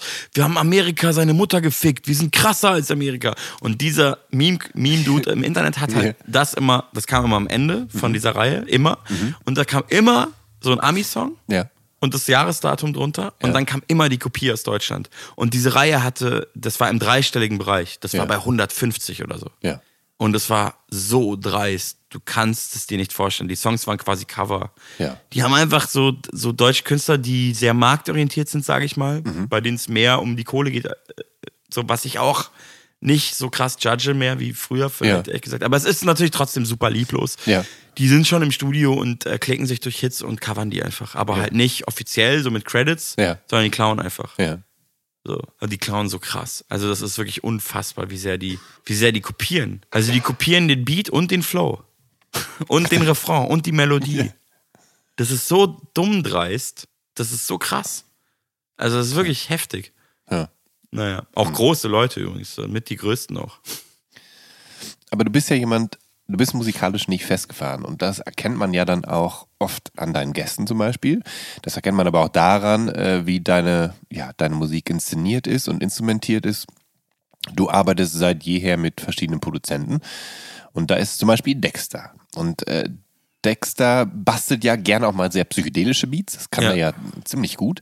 Ähm, und das Abend mit Mine, das ist eher, naja, edel instrumentierter Indie-Pop mit Streichern, auf dem du ja Ja, sogar alles selbst produziert. einen, einen äh, Banjo-Credit hast. Ja, stimmt. Gehst du mit offenen Ohren durchs Leben und lässt dich dann auch gerne mal von ja, genrefremder Musik inspirieren, die Ja, also gar 100%. nichts mit Hip-Hop und Rap zu tun hat? 100 Prozent, ja. Ja. Also deswegen habe ich ja auch diesen selbstgespielten Gitarrensong auf dem Album, weil Ja. ich, ich höre sehr viele andere Musik und gehe mit offenen Ohren ähm, äh, durch die Welt. Und ich glaube auch, ich bin nicht so, und das ist nicht so Fishing for Compliment mäßig gemeint. Es gibt ja so Rapper, die sagen, ich bin kein Musiker. Ich weiß schon, dass ich auf eine Art Musiker bin, weil ich ja auch nicht so unmusikalisch rappe. Es gibt ja, Ja. auch Leute, gerade in Deutschland, die sehr unmusikalisch rappen, finde ich. was auch manchmal einen gewissen Charme hat, Ja. sogar. Ähm, wenn es so brachial ist oder so, oder so ungelenk auf dem Beat liegt. Aber ich versuche schon, auch durch die ganzen Einflüsse und Vorbilder, die du vorhin genannt hast, Ja. das sind für mich alles, gerade Kendrick natürlich, auch Mac Miller, Chance the Rapper, ähm, solche Leute, das sind für mich sehr musikalische Rapper, die ja auch alle singen können und so. Und Ja. Das kann ich ja nicht so gut, aber mache ich ja auch immer mehr. Dass halt so der Flow und so, dass es irgendwie eine, ja, halt eine Musikalität hat, sodass man das auch gerne hört. Also eigentlich ist die Aufgabe, dass man das auch gerne hören würde, wenn man die Sprache nicht können würde. Was natürlich fast niemand machen wird, weil das mit deutscher Musik leider nicht so passiert.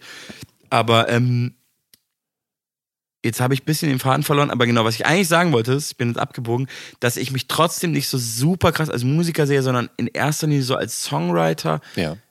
ähm, und Texter, ähm, weil ich merke, dass du könntest mich halt mit Produzenten in, in einen Raum stecken. Oder was heißt, nee, vielleicht ist das Quatsch nicht als Musiker. Ich bin halt überhaupt kein Produzent. Ja. Weil ich so viel auch gut finde, Ja. dass, dass ich auf eine Art alles machen wollen würde. Also es geht mir ganz oft so, wenn ich, also zum Beispiel, ich habe dann so eine krasse Kevin Morby-Phase. Ja, ja. Und dann denke ich so, ah, fuck, eigentlich will ich so Musik machen. Ich will eigentlich so Musik machen wie Kevin Morby. Das denke ich dann Ja, halt wirklich. ja. Und dann kommt auch sowas bei raus, wie dieser Gitarrensong, Mein junges Ich. Wobei das dann eher wirklich auch konkret so Reinhard May oder Ja, so ist. ja. Manchmal dann habe ich so Reinhard May gehört, so aus den 70ern, und denkst Ja. so, boah, ist das das Geilste.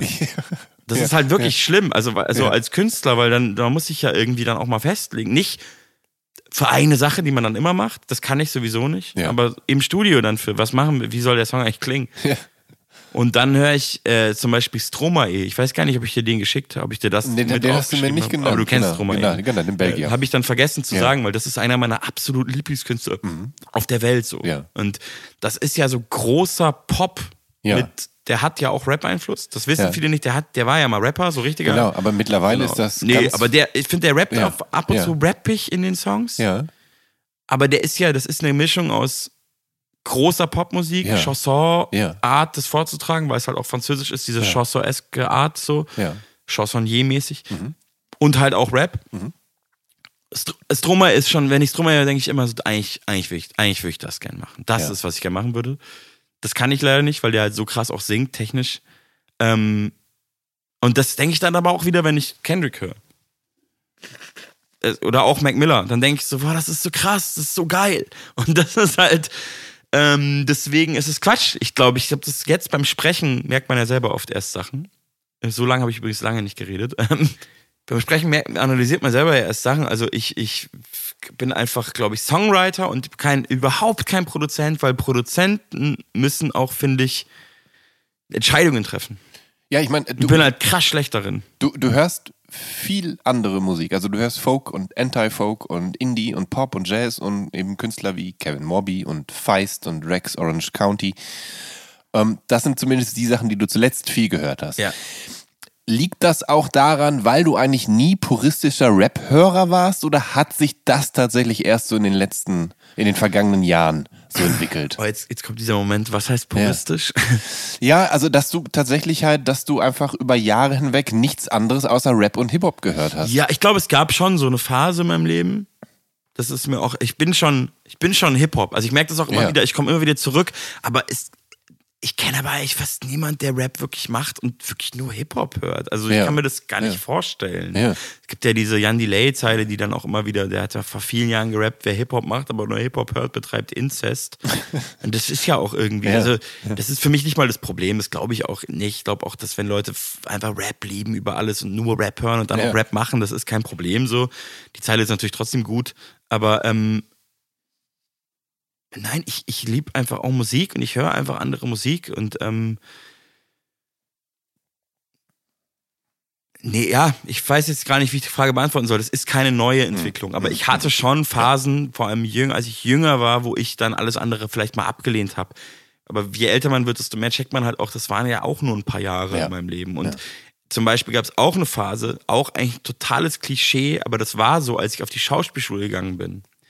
Dann die Band sich aufgelöst hat. Ähm, und ich habe nie aufgehört zu rappen. Also solange früher alles besser war, das allererste Soloalbum, was ich gemacht habe, da war ich auf der Schauspielschule. Und danach kam Nocebo raus, das erste Collabo-Album mit Edgar Wasser. Da war ich gerade dann nicht mehr auf der Schauspielschule, aber als wir das angefangen haben, war ich da auch noch auf der Schauspielschule. Und Ja. dann war ich am Theater und habe Musik gemacht Ja. und immer Rap. Aber es gab so ein paar Jahre auf der Schauspielschule, da habe ich mich schon ziemlich wegentwickelt von Hip-Hop auch, auch durch diese elitäre Theaterwelt, die ja auch sehr so, das ist ja auch elitär und da sind auch viele Leute, die das nicht checken. Ich glaube, es ändert sich immer mehr, weil Hip-Hop ja in Deutschland immer normaler wird und weil Leute, Ja. die mit Hip-Hop aufgewachsen sind, einfach auch normale Jobs machen und auch in, in, in höhere Positionen kommen. Ja. Und irgendwann auch, natürlich gibt es auch Leute, die können mit Rap nichts anfangen und sind jünger als ich. Das ist ja auch klar und gut so, aber ich habe immer, das ist der große Unterschied zu, zu so USA oder so, ähm, das Gefühl, dass halt hier Rap nicht, das ist kein richtiger Bestandteil der Gesellschaft und dort durch, das hat natürlich vor allem mit der afroamerikanischen Kultur zu tun, dass da einfach eine ganz andere Gemengelage ist so in der Gesellschaft. Und diese Prägung von den schwarzen Menschen da, äh, die, das ist halt am Ende deren äh, Kultur.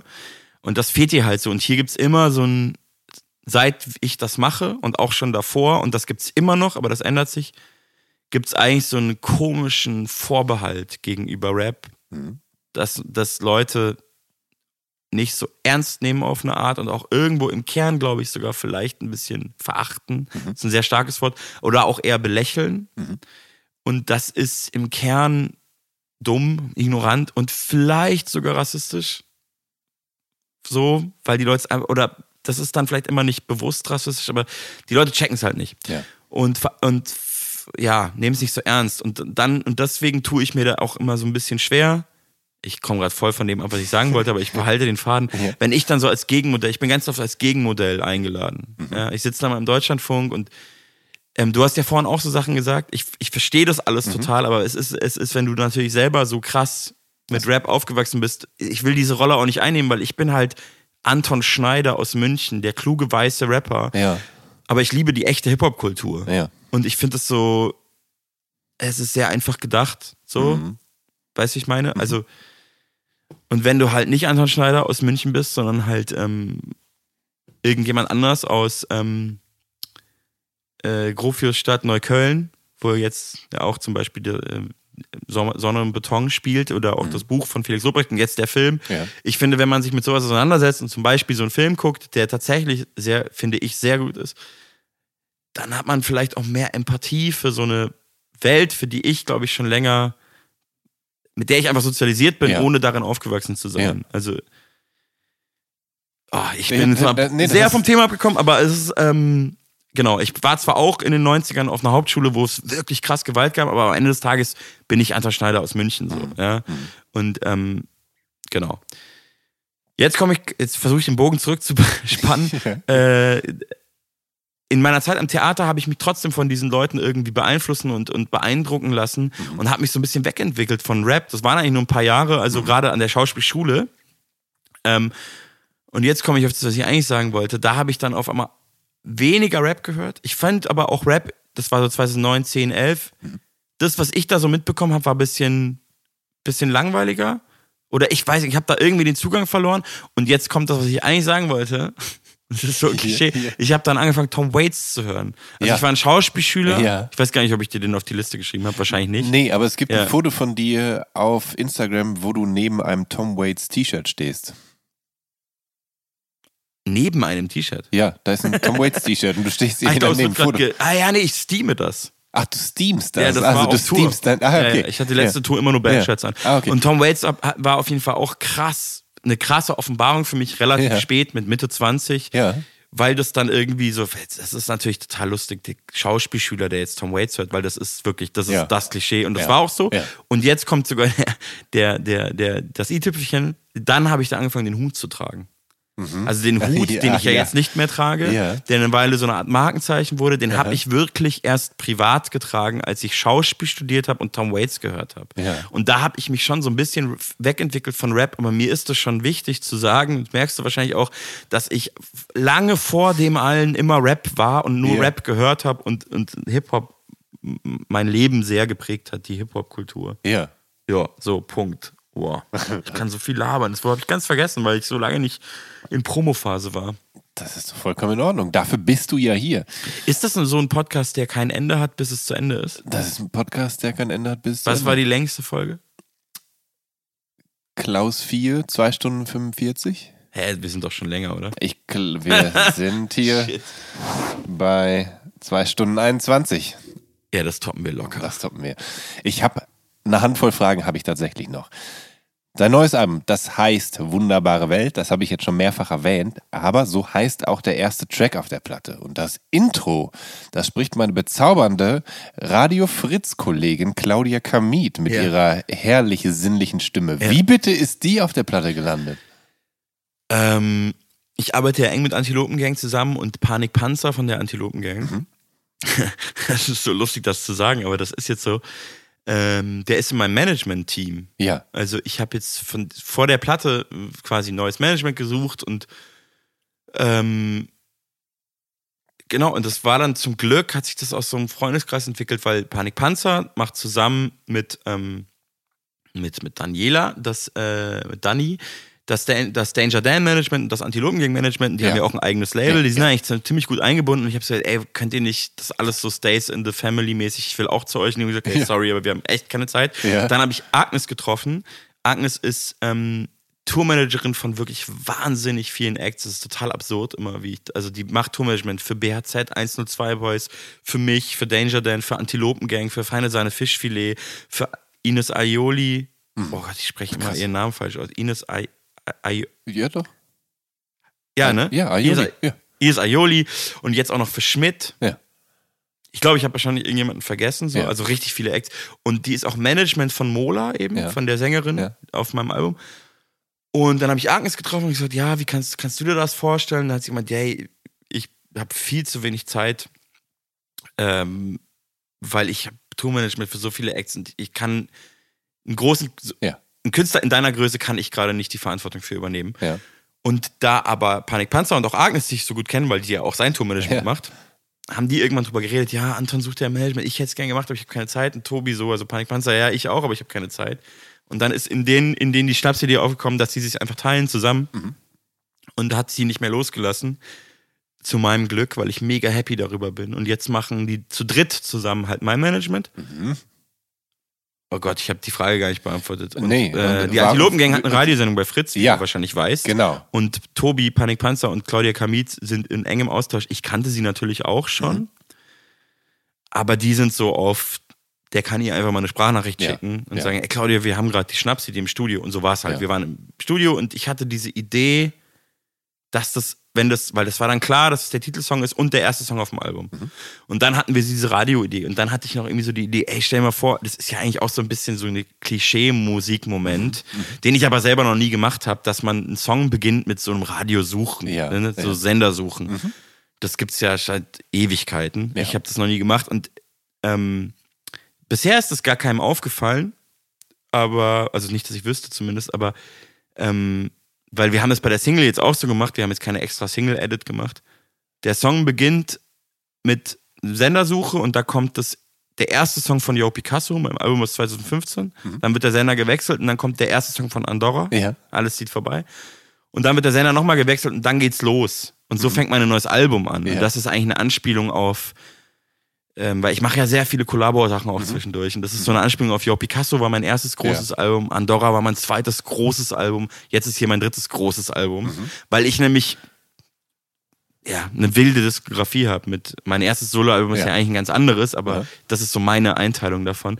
Und ähm, jetzt habe ich die Frage mit tausend anderen Fra äh, Antworten beantwortet, wie, Ja. so, ein- wie so ein Politiker. Jedenfalls Ähm, habt ihr euch bei Claudia Kamit gemeldet und das. Genau, und dann hat, ja. ähm, da haben wir so drüber geredet und ich so, ey, wie geil wäre das, wenn dann so eine geile Radiostimme ähm, das macht und ähm, wir haben dann so ein bisschen überlegt, ich kannte, ich kenne auch andere Ja.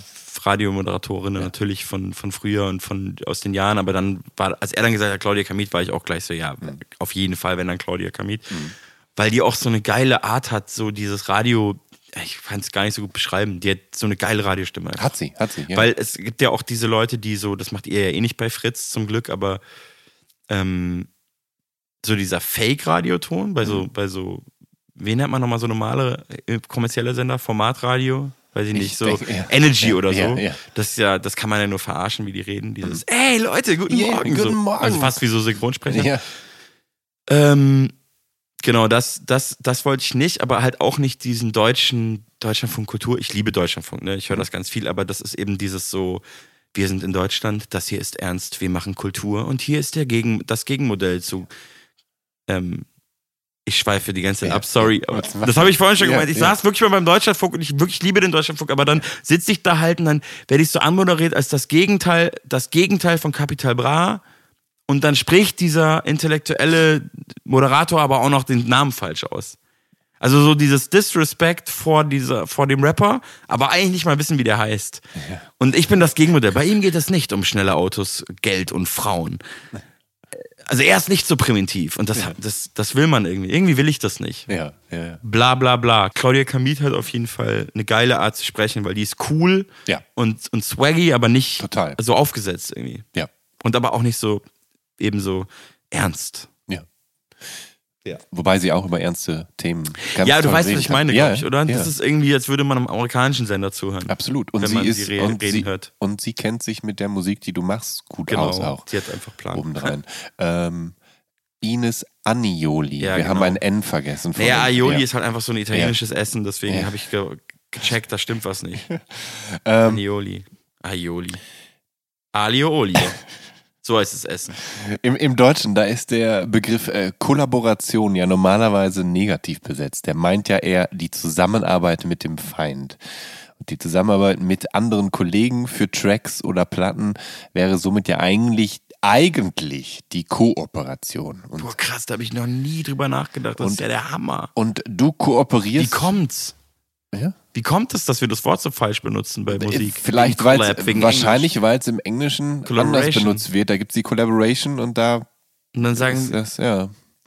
Mittlerweile ist dann die Kollaboration dann eigentlich eher das Neudeutsch ist- und deshalb eine gewisse, ähm, haftet dem nicht mehr die, die eigentliche Bezeichnung an. ja, aber das hat eine gewisse, das ist, ähm, das ist irgendwie philosophisch gerade für mich, weil, Ja. oder wie, es hat eine totale Ironie natürlich. Ja. Das meine ich eigentlich. Ja, ja, Super eben, ironisch, eben, weil, eben, weil ich sag dir was, wenn du ein Kollabo-Album machst, dann ko kollaborierst du auf jeden Fall auch mit dem Feind. ich mache das ja wirklich immer wieder Ja. und das ist total geil, weil Ja. ich stell mal deine Frage zu Ende, Ja, sorry, ey. genau. Du, du äh, kooperierst viel und ausgiebig oder kollaborierst Ja. viel und ausgiebig. Ähm, und wie, wie passiert das? Also ist das so, dass du Tracks schon mit bestimmten Leuten im Hinterkopf schreibst oder dass Tristan Brusch oder Danger Dan auf dich zukommen und sagen, hey Anton, äh, wir wären gerne auf deiner nächsten Platte dabei? Oder also wie läuft das üblicherweise ab, ja. dass du mit Also- jemandem zusammenarbeitest? Genau, ich habe ja, also ich habe ja, mache ja ganze Kollabo-Alben, Genau. äh, schon, schon Ja. mehrere gemacht. Ähm, das ist nochmal was anderes, aber bei Alben, bei meinen eigenen Alben, da habe ich gerade bei dieser Platte auch wieder gemerkt, weil ich hatte auf den letzten beiden ähm, großen Alben von mir, wie ich das selber so einteile in meiner ein bisschen Ja. willkürlich vielleicht, aber das hat, macht schon trotzdem Sinn. Also in meiner, in meiner Einteilung, Jo Picasso war ja quasi auch ein Kollabo-Album, aber eben mit einem Produzenten. Das ist nochmal was ganz was anderes so. Das ist halt von einem Produzenten produziert. Dexter. Das war Jo Picasso und dann hatte ich Andorra und da hatte ich auf beiden Platten sehr wenig Features. Das war mir total wichtig. Da hatte ich auf der Jo Picasso nur den Ja. Cryptic Joe von Deichkind und auf Andorra war nur Casper als Rapper drauf und Dirk von Lotzo hat nochmal so was gesprochen quasi. Ja, ja. Und bei der Platte wollte ich bewusst mehr Features machen Aha. weil ich voll viel Platten gehört habe, ähm, wo, wo ich das so geil fand, dass so viele Leute drauf waren. Und dann kommt da nochmal eine Stimme, die anders ist und so. Ich muss aber wirklich sagen, was in meinem Falle zumindest, ich kann wirklich sagen, es ist nicht weniger Arbeit, es ist mehr Arbeit. Du musst auf jeden Fall ein bisschen weniger schreiben. Und ich finde Schreiben auch nicht immer, es fällt mir nicht so in den Schoß, es muss natürlich so klingen, aber es ist nicht so. Ja. Aber du musst bei, wenn du Features machst, gerade mit größeren Leuten auch und so, du musst ja irgendwie das, das immer erstmal realisieren. So, die Leute dazu, du brauchst eine Session und so und musst den Leuten irgendwie jetzt nicht hinterherrennen, aber so ein Song schreibt sich ja auch nicht von alleine so. Ja. ja. Das ist auf jeden Fall, ich habe es bei der Platte gemerkt, äh, mehr Arbeit und das ist immer unterschiedlich, glaube ich. Also bei dem Deichkind-Song, den habe ich angefangen mal alleine als Skizze. War wieder so ein klassisches Ding, was ich voll kacke fand und ein halbes Jahr niemandem gezeigt habe und dann irgendjemandem gezeigt habe und der meinte so, boah, ist doch voll geil. Und dann habe ich rumüberlegt, was man damit machen könnte und dann dachte ich so, das könnte vielleicht was mit Deichkind werden und dann, das hat zum Beispiel auch ewig gedauert, weil die sind nicht die Jungs, die, die einem irgendwie ein Verse schicken. Ja. So. Das sind auch alles Ja. erwachsene Männer und Familienväter. Und da haben wir tatsächlich auch eine Session dann organisiert und in Berlin, als dann irgendwie alle mal in Berlin waren und dann, oder sogar extra angereist, ich glaube, Reckless kam extra aus, der war da in Hamburg oder so und ist dann extra nach Berlin gekommen. Äh, und haben dann so richtig so, da gab es dann schon Textfragmente und so und meine Sachen waren eigentlich fertig, aber dann war so klar, heute passiert es und dann passiert es auch. Und das ist zum Beispiel auch was, wie ich gemerkt habe, wie ich mittlerweile besser Musik mache. Also, wenn du einen Termin hast und ein Studio hast und mit einem Produzenten da sitzt, Ja. dann wird irgendwas passieren. So. Also, Ja, weißt du, ich meine? Ja, ja, da ist, Und, das, ähm, das ist klar, da dass ist auch dann auch was Druck, passieren genau. muss. Ja, ja, Da muss genau. was passieren, passiert was. Ja. So. Und bei dem, und Porky von Deichkind hat mir das tatsächlich auch so gesagt, er meinte so, ey, ähm, ich muss einmal das mit dem hin und her schicken, so, der hat mir eine Voice geschickt, das, ey, wir müssen, du musst mich irgendwann erwischen, da sind wir dann zusammen im Studio und wenn ich dann weiß, ich muss jetzt zwei Stunden liefern und heute muss der Song fertig werden, dann, dann, machen wir das, aber sonst wird es nichts. Ja, ja. Und ähm, dann hat Philipp von Deichel auch zu mir gesagt, ey, wir müssen das so machen. Ja. Check das mal Ja. und guck dann, dass wir da auch einen Ingenieur haben, dass wir das dann auch direkt aufnehmen können und so. Ähm, so ist das zum Beispiel entstanden bei dem Max Herre-Song. Äh, der war ich, der ist nochmal ganz anders gewesen. Ich hatte mit Max Herre plötzlich mehr zu tun über, über Dexter. Der hatte mich vor ein paar Jahren auf dem Song, was für mich auch krass war, weil das war dieser Song Dunkles Kapitel. Ja. So ein sehr ernst gemeinter Anti-Recht-Song, sag ich mal Ja. den ich nie geschrieben hätte sonst, weil ich Mhm. um das Thema eher umhergeschifft bin und immer in so Rap-Punchline-Songs einfach irgendwelche stumpfen Punchlines gegen Ja. AfD-Politiker gemacht Ja, habe oder so. Dann kam Max mit diesem Song und hat mich dann gefragt. Das war mir natürlich eine, die, eine krasse Ehre. Und dann war da auch noch Megalo, Dirk von Lotzo drauf. Sugar, MMFK, also so ein krasses Line-Up von Leuten. Ähm, wie dem auch sei, ich, dann, dann habe ich mit Max ähm, letztes Jahr auch ein paar Sachen geschrieben, Mhm. also mit ihm zusammen geschrieben für Songs von ihm. Und dann, nee, es war eigentlich, war, war mir klar, ich will Max Herre auf dem Album. Da gab es noch gar keine nix. Und er hat auch gesagt, ja voll, ich bin dabei. Und für mich ist das natürlich so wie so, sowas wie ein Kindheitstraum. Mhm. Ähm, und dann hatte ich nur diesen Satz, der die Hook ist, wäre doch schlimm, wenn ich nicht geworden wäre, wie ich niemals werden wollte. Und dann habe ich gesagt, ey, ich find's voll lustig, wenn wir diesen Song machen, der so heißt, wo das die Grundthese ist. Ja. Und dann war es, hoffe, der Song hört sich nicht so an, aber dann war es auf jeden Fall, keine Ahnung, gefühlt ein Jahr gedauert. Hat nicht, aber Ja.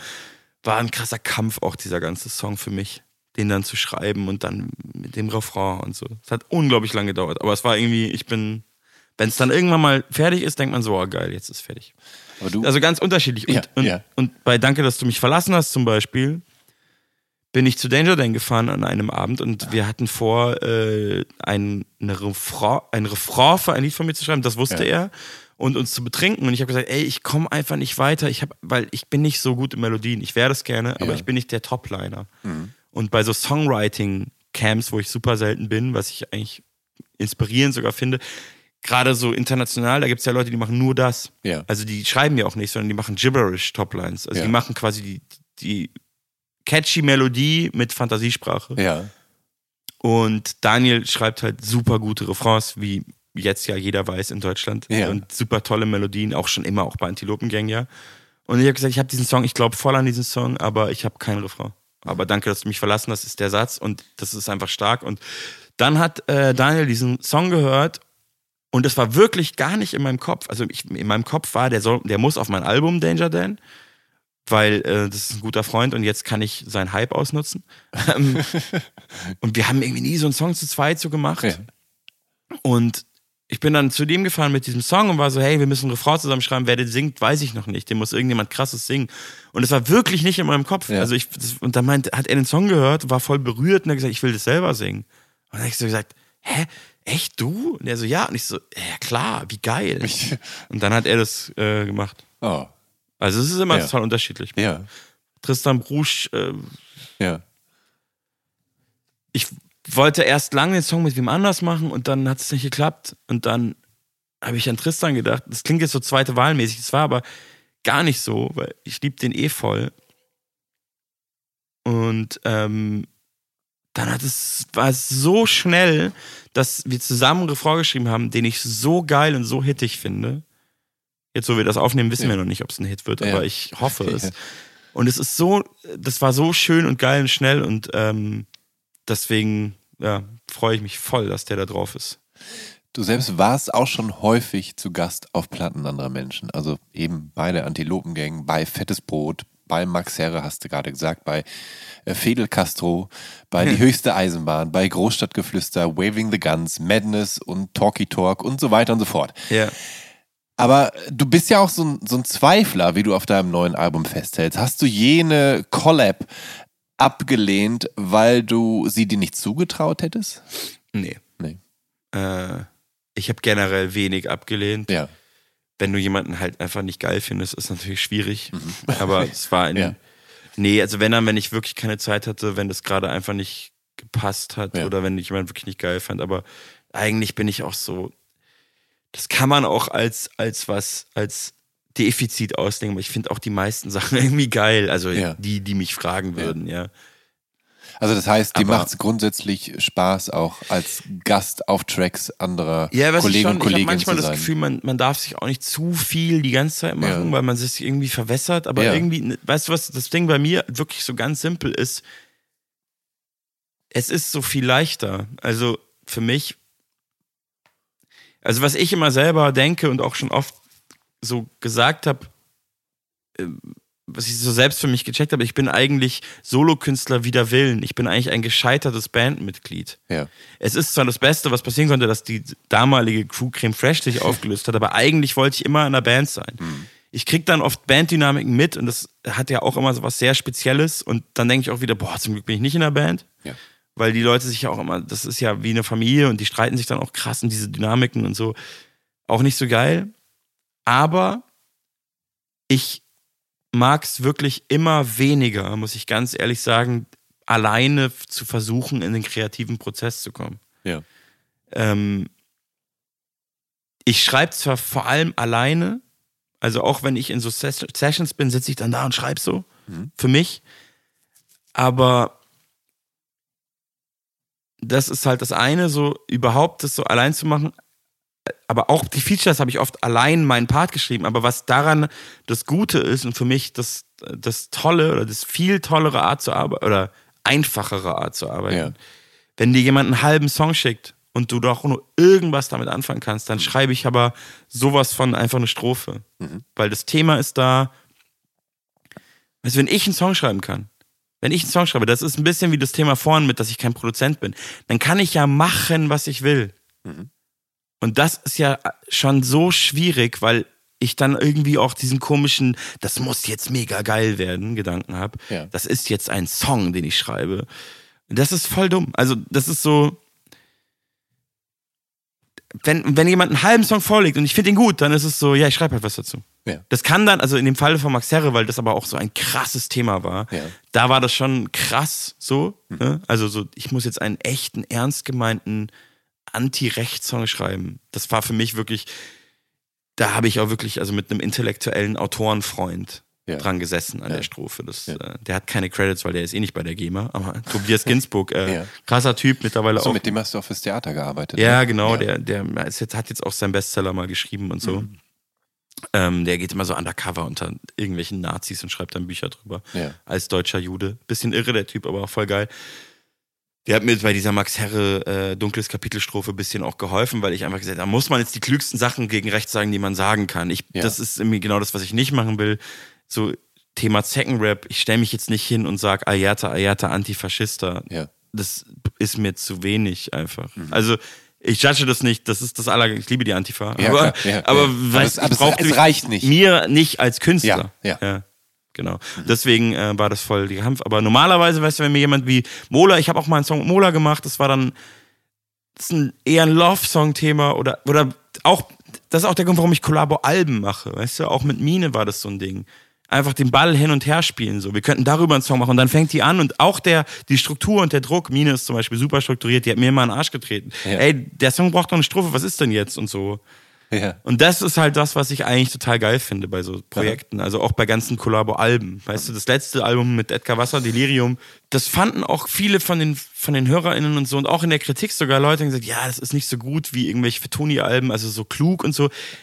Und das, ich habe das sogar teilweise, wenn ich ganz ehrlich bin, verstanden, was Leute meinen und so, aber für mich war das so ein geiler Vibe, einfach mit meinem alten Kumpel Edgar Wasser nach so vielen Jahren ins Studio zu gehen und 14 Tage in diese Zones zu gehen und Ja. einfach zu, zu schreiben. Ähm, und weil es ist für mich alleine super schwierig. Also ich kann diesen Druck auch nicht aufbauen. Sitze ich allein im Studio und denke ich halt, so, ja, dann mache ich halt nichts, dann gehe ich halt wieder. Also so, ich weiß nicht, ob du verstehen kannst, was ich damit meine, aber es ist Ja, so, so wie Sport machen im Endeffekt. Weißt du, wenn du einen Termin hast mit einer Gruppe oder wenn du so dir einen Personal Trainer leisten kannst, also, dann wirst du das durchziehen. Mhm. Und ähm, klar, so super disziplinierte Leute sagen dann, ja, du bist einfach faul oder so, aber das ist ja, die gibt es, ne, so. Aber äh, es gibt ja auch Leute, die können das, dieses Kunst machen so super gut alleine, aber ich gehöre nicht dazu. Ja. Und ich habe das mittlerweile gecheckt und vor allem auch akzeptiert. Aha. Und deswegen begebe ich mich jetzt auch immer mehr in Sessions Ja. mit Produzenten auch. Aha. Weil der, dieser Moment was hervorbringt. Und das ist das Geile dran irgendwie. Der Streamingdienst Sky, der hat 2022 die Serie Almost Fly ausgestrahlt. Eine Coming-of-Age-Geschichte, die angesiedelt ist in der deutschen Hip-Hop-Szene der 90er. Und für die hast du neben Dexter und äh, Roger Reckless äh, auch Songs geschrieben. Wie lief das ab? Hast du da versucht, äh, ja bewusst äh, mit den Mitteln und dem Horizont der 90er zu arbeiten? Äh, jein. Also man muss kurz dazu sagen, Florian Gark hat Regie gemacht Ja. und äh, der hat mich angesprochen und äh, das war so ganz konkret. Also Reckless und ich haben eigentlich alle Rap-Songs geschrieben, die diese Hauptdarsteller dort performen und schreiben im Laufe der Serie. Mhm. Es gibt noch andere Musik zum Beispiel, die dann im Radio laufen soll, weil ich glaube, die konnten da keinen echten Ami-Rap aus den 80ern ja. oder 90, äh, 90 das war später 1990, Ja. konnten die nicht so gut lizenzieren. Was ich irgendwie ein bisschen schade finde, weil irgendwie, wenn, das ist ja alles so, ne, da kommt dann so erfundener Rap aus dem Radio, aber okay, den haben natürlich andere geschrieben, also, also Amis auch. Da waren auch noch andere namhafte Leute involviert. Äh, Calvin Cole zum Beispiel, auch ein englischsprachiger Rapper, der, ich glaube, der lebt jetzt auch in L.A., aber Ja. hat lange hier gelebt, ist auch halb deutsch, glaube ich. Äh, aber wir haben, ich habe davon ganz früh mit dem Regisseur Florian Garg drüber gesprochen, dass es ganz, das war ganz, ganz schnell klar, dass das keine, ähm, äh, keine realitätstreue Vorgabe hat. Also die, erst, die ersten Song, den die, also sagen wir es mal so, die Evolution geht halt dort in sechs Folgen, was irgendwie ein paar Wochen im Leben dieser Kids im Jahr 1990 sein sollen. Ja. So wie es im Deutschrap eigentlich bestimmt fast zehn Jahre gedauert hat oder so. Weil es einfach so ist, wenn die, wenn die am Ende so gerappt hätten, wie die allerersten Rap-Kids 1990, äh, dann wäre das ja schrecklich. Die rappen halt ganz am Anfang der Serie Ja. so schlecht, das hat Ja. auch mega viel Spaß gemacht, Ja. weil da habe ich einfach Englisch gefreestylt und dann war das fertig. Ja. Ähm, I'm the MC, that means Master of Ceremony. Also so halt. Das war halt voll geil. Also, weil da, da habe ich auf Englisch geschrieben, du hast Ja. vorhin gefragt. Ja. Aber da war das ja auch geil, weil, weil ich dann wusste, ähm, wenn ich auf Englisch schreibe, dann kommt genau das raus. Also so. Mhm. Ähm, es gibt übrigens noch einen Song auf Englisch, der sogar released wurde vor kurzem mit Panikpanzer zusammen. Wir haben das unter anderen Namen gemacht, weil weil es irgendwie, ja, der heißt Fridays for Future, der wurde sogar released vor kurzem. Ähm, Okay. Das ist ein ähm, Fridays for Future Hymne auf Englisch von Planet Panzer und Fair Tony. ähm, ja, nur so viel am Rande. Aber äh, genau, ich, ich habe quasi aus der Perspektive von einem Jungen, der da eine von den Hauptrollen spielt, äh, von Walter geschrieben. Und der Florian Garg, der kennt halt auch meine Musik und so. Und der hat gemeint, er will dann auch meinen Humor und meinen Style für diese Figur in den Raps. Und das ist uns, glaube ich, auch gelungen. Und der Reckless hat in erster Linie für den, für den Ben geschrieben. Ja. Auch ein bisschen lustig, weil Reckless ist schwarz und die Figur ist schwarz und ich bin weiß und die Figur ist weiß. Aber wir haben auch uns gegenseitig natürlich geholfen. Aber Ja. so ungefähr war das aufgeteilt. Und der Song am Ende der Serie oder die beiden Songs, die die dann ganz am Ende da auf der Bühne performen, der ist schon vom Flavor 90er Jahre, aber der ist vom Level eher so heutig und wenn äh, wenn, äh, wenn überhaupt 90er ist der so gut gerappt, wie in den 90ern eigentlich keiner gerappt hat. Ja. Oder wenn dann Ende der 90er, Ja. wenn überhaupt. Also so, äh, ja. Ich glaube, vor dem Album Kopfnicker von Massive Töne kann man keinen deutschen Rap mehr anhören. Das ist meine Meinung. Okay. Ich weiß nicht, wie 20-Jährige das, ob die das überhaupt anhören können, aber ich finde, das ist zeitloser, guter Rap. Aha. Und alles davor ist, ist, ist, so, ist lustig einfach nur. Also, Eigentlich habe ich mir sagen lassen, dass der wahre Punkrock-Kenner in der Antilopengang ja Kolja ist. Ja. Aber trotzdem haben die Pongratz-Brüder Daniel und Tobias alias Danger Dan und Panikpanzer eben ein Herz für Punk. Das ist offensichtlich. ja. Und mit den beiden hast du eine Spaß-Punk-Band. Habe ich das selbst verraten? Gibt es da eine realistische Chance, dass daraus je, nun ja, ernst wird? Also ich sag mal so, die gab's mal, weil wir damit in der Pandemie angefangen haben, Ja. weil halt nichts ging und irgendwann durfte man sich wieder ein bisschen treffen und dann hatten auch Proberäume wieder auf. Mhm. Oder nur Profimusiker durften dann welche mieten, was auch so Ja. ab- grotesk war. Aber es gibt so eine, äh, Proberäume in Berlin, House of Music, Ja. ziemlich nice und nur Profimusiker durften dann da rein. Das ist so absurd. Aber wir Hatten waren ja Pro- Pro- Profimusiker. Profi-Ausweise. Ja, genau. Ja, irgendwas war. Ich weiß nicht mehr, wie man es beweisen musste, aber die kannten uns ja eh von den Räumen, deswegen die durften das an uns vermieten. Ja. Und dann haben wir da äh, ein paar Songs geschrieben. Wir haben da schon so rumgeträumt, wie lustig das wäre, wenn wir jetzt kommen. Aber da kam Danger Dance Karriere dazwischen. Ja. Und wir sind ja alle wirklich Profimusiker, also wir haben alle immer irgendwas zu tun. Ich habe keine Ahnung, ob wir das je machen werden. Hm. Keine Ahnung. Hast du dann da die Position des Gitarristen bekleidet? Ja. ja. Ja, ich also Daniel äh, hat Bass gespielt, Tobi hat Gita äh, Schlagzeug gespielt, Ja. ich habe Gitarre gespielt, klassische Besetzung. Ja. Wir haben alle gesungen, wir haben alle geschrieben. Zu dritt. Da, Tobi, also jeder auch jeder eine Strophe Ja. in jedem Lied. Ähm, ich weiß gar nicht, wie viele Lieder wir hatten. Gar nicht so wenig, vier oder so.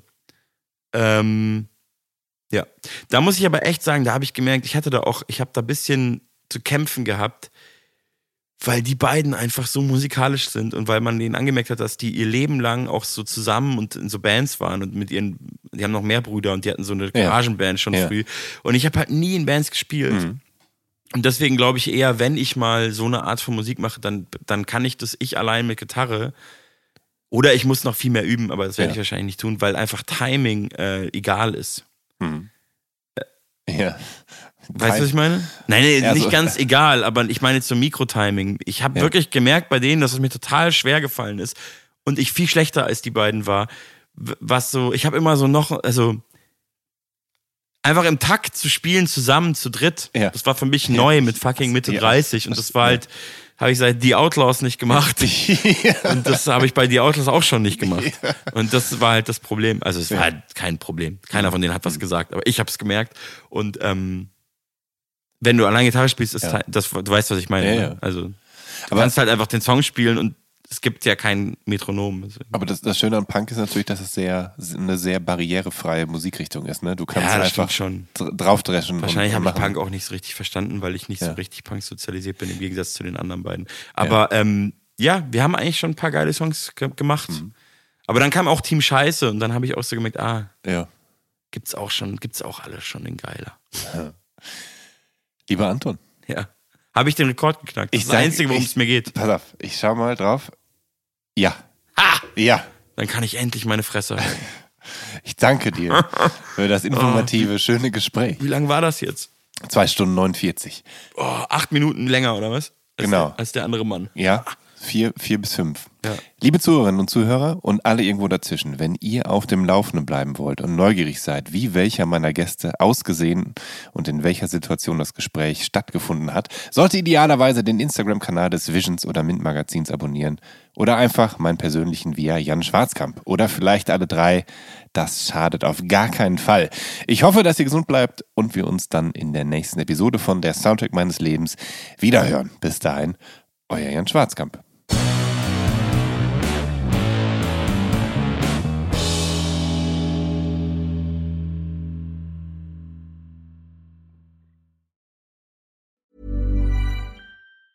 Planning for your next trip? Elevate your travel style with Quince. Quince has all the jet setting essentials you'll want for your next getaway, like European linen, premium luggage options, buttery soft Italian leather bags, and so much more. And it's all priced at 50 to 80% less than similar brands. Plus, Quince only works with factories that use safe and ethical manufacturing practices. Pack your bags with high-quality essentials you'll be wearing for vacations to come with Quince. Go to quince.com slash trip for free shipping and 365-day returns.